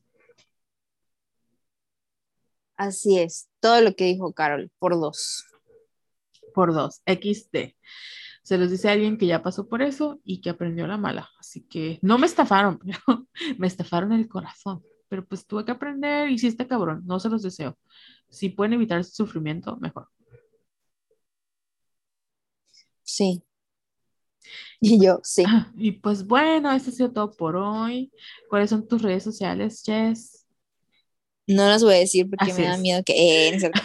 Arroba Jess Ayala 17. ¿Y las tuyas? Es arroba Venus in y nos pueden seguir en arroba Somos Violetas en todos lados, en Twitter, Facebook, Instagram y sí dije Twitter, Facebook, Instagram y ahora en Patreon, también en Spotify. Sí, por favor, patrocínenos, por favor, se los ruego. Así, me arrodillo. Por favor. Les prometo que vamos a estar subiendo cosas. Así es. Es el, es el trabajo a tiempo completo de Jessica, aunque no lo crean. O sea, sí tiene Sí. trabajo, pero es el tiempo completo para ella. Así es. Así es. Yo tengo... Yo lo voy a dar todo por ustedes. Así es, yo tengo muchos trabajos también porque tengo que mantener a Jessica, porque así como la ven me estafa, entonces, Sí, estoy esperando la siguiente quincena a ver qué cae. así es. Ya, ya, yo ya endeudada, ya vi que la voy a comprar, todo. Ay, gracias, Carol. Voy a llorar. No te preocupes. Pues muy bien. yo seré el estafador de tu corazón. Sí. Seré el nodal de tu Belinda. Ay, cántame. Adiós, amor, me voy de ti. Me encanta esa canción. Es la única que le conozco y me gusta mucho. Yo ni siquiera sé qué canta, o sea, ni siquiera lo ubico a él, güey, o sea, de verdad no, no sé qué canta. La neta está X, o sea, está X. Pues igual está chavito, Belinda la verdad estaba muy chavito para ella, pero sí, está, está X. Ay, ¿sabes qué? De Belinda me traumé con la de En el amor hay que perdonar. Ah, sí. Buenísima rola, porque fue una canción de los lip sync de la última temporada de La. Más Draga. Y yo dije, no mames, qué buena rola, qué buena rola. Y pues nada más, si quieren, se les antoja escuchar a Beli. Cuando escuchen esa canción, se acuerdan de mí. A mí, ¿sabes cuál me gustaba mucho? Creo que es del mismo disco, la de Lolita. La Ah, de sí. color rosa, pero porque había muchas niñas mal en MTV y me encanta Utopía, así el mejor álbum de Belinda. Cuando ser niña mal era nuestra personalidad. Ay, ganas de ¿Sabes? Ay, ya me acordé que te iba a decir.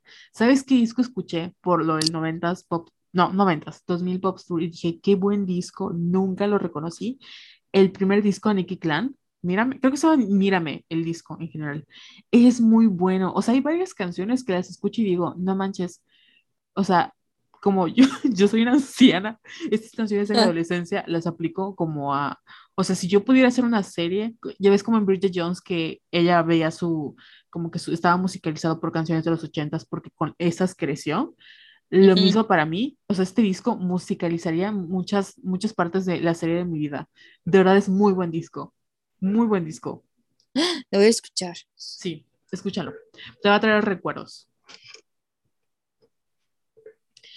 Y pues bueno, eso ha sido todo por hoy. pues, Así, bueno, pues bueno, ya nos cansamos. Esto ha sido todo por hoy. Nos vemos eh, la próxima semana o eventualmente con ustedes y con los Patreons nos vemos más seguido. sí. Allá ustedes si no se, si no se suscriben.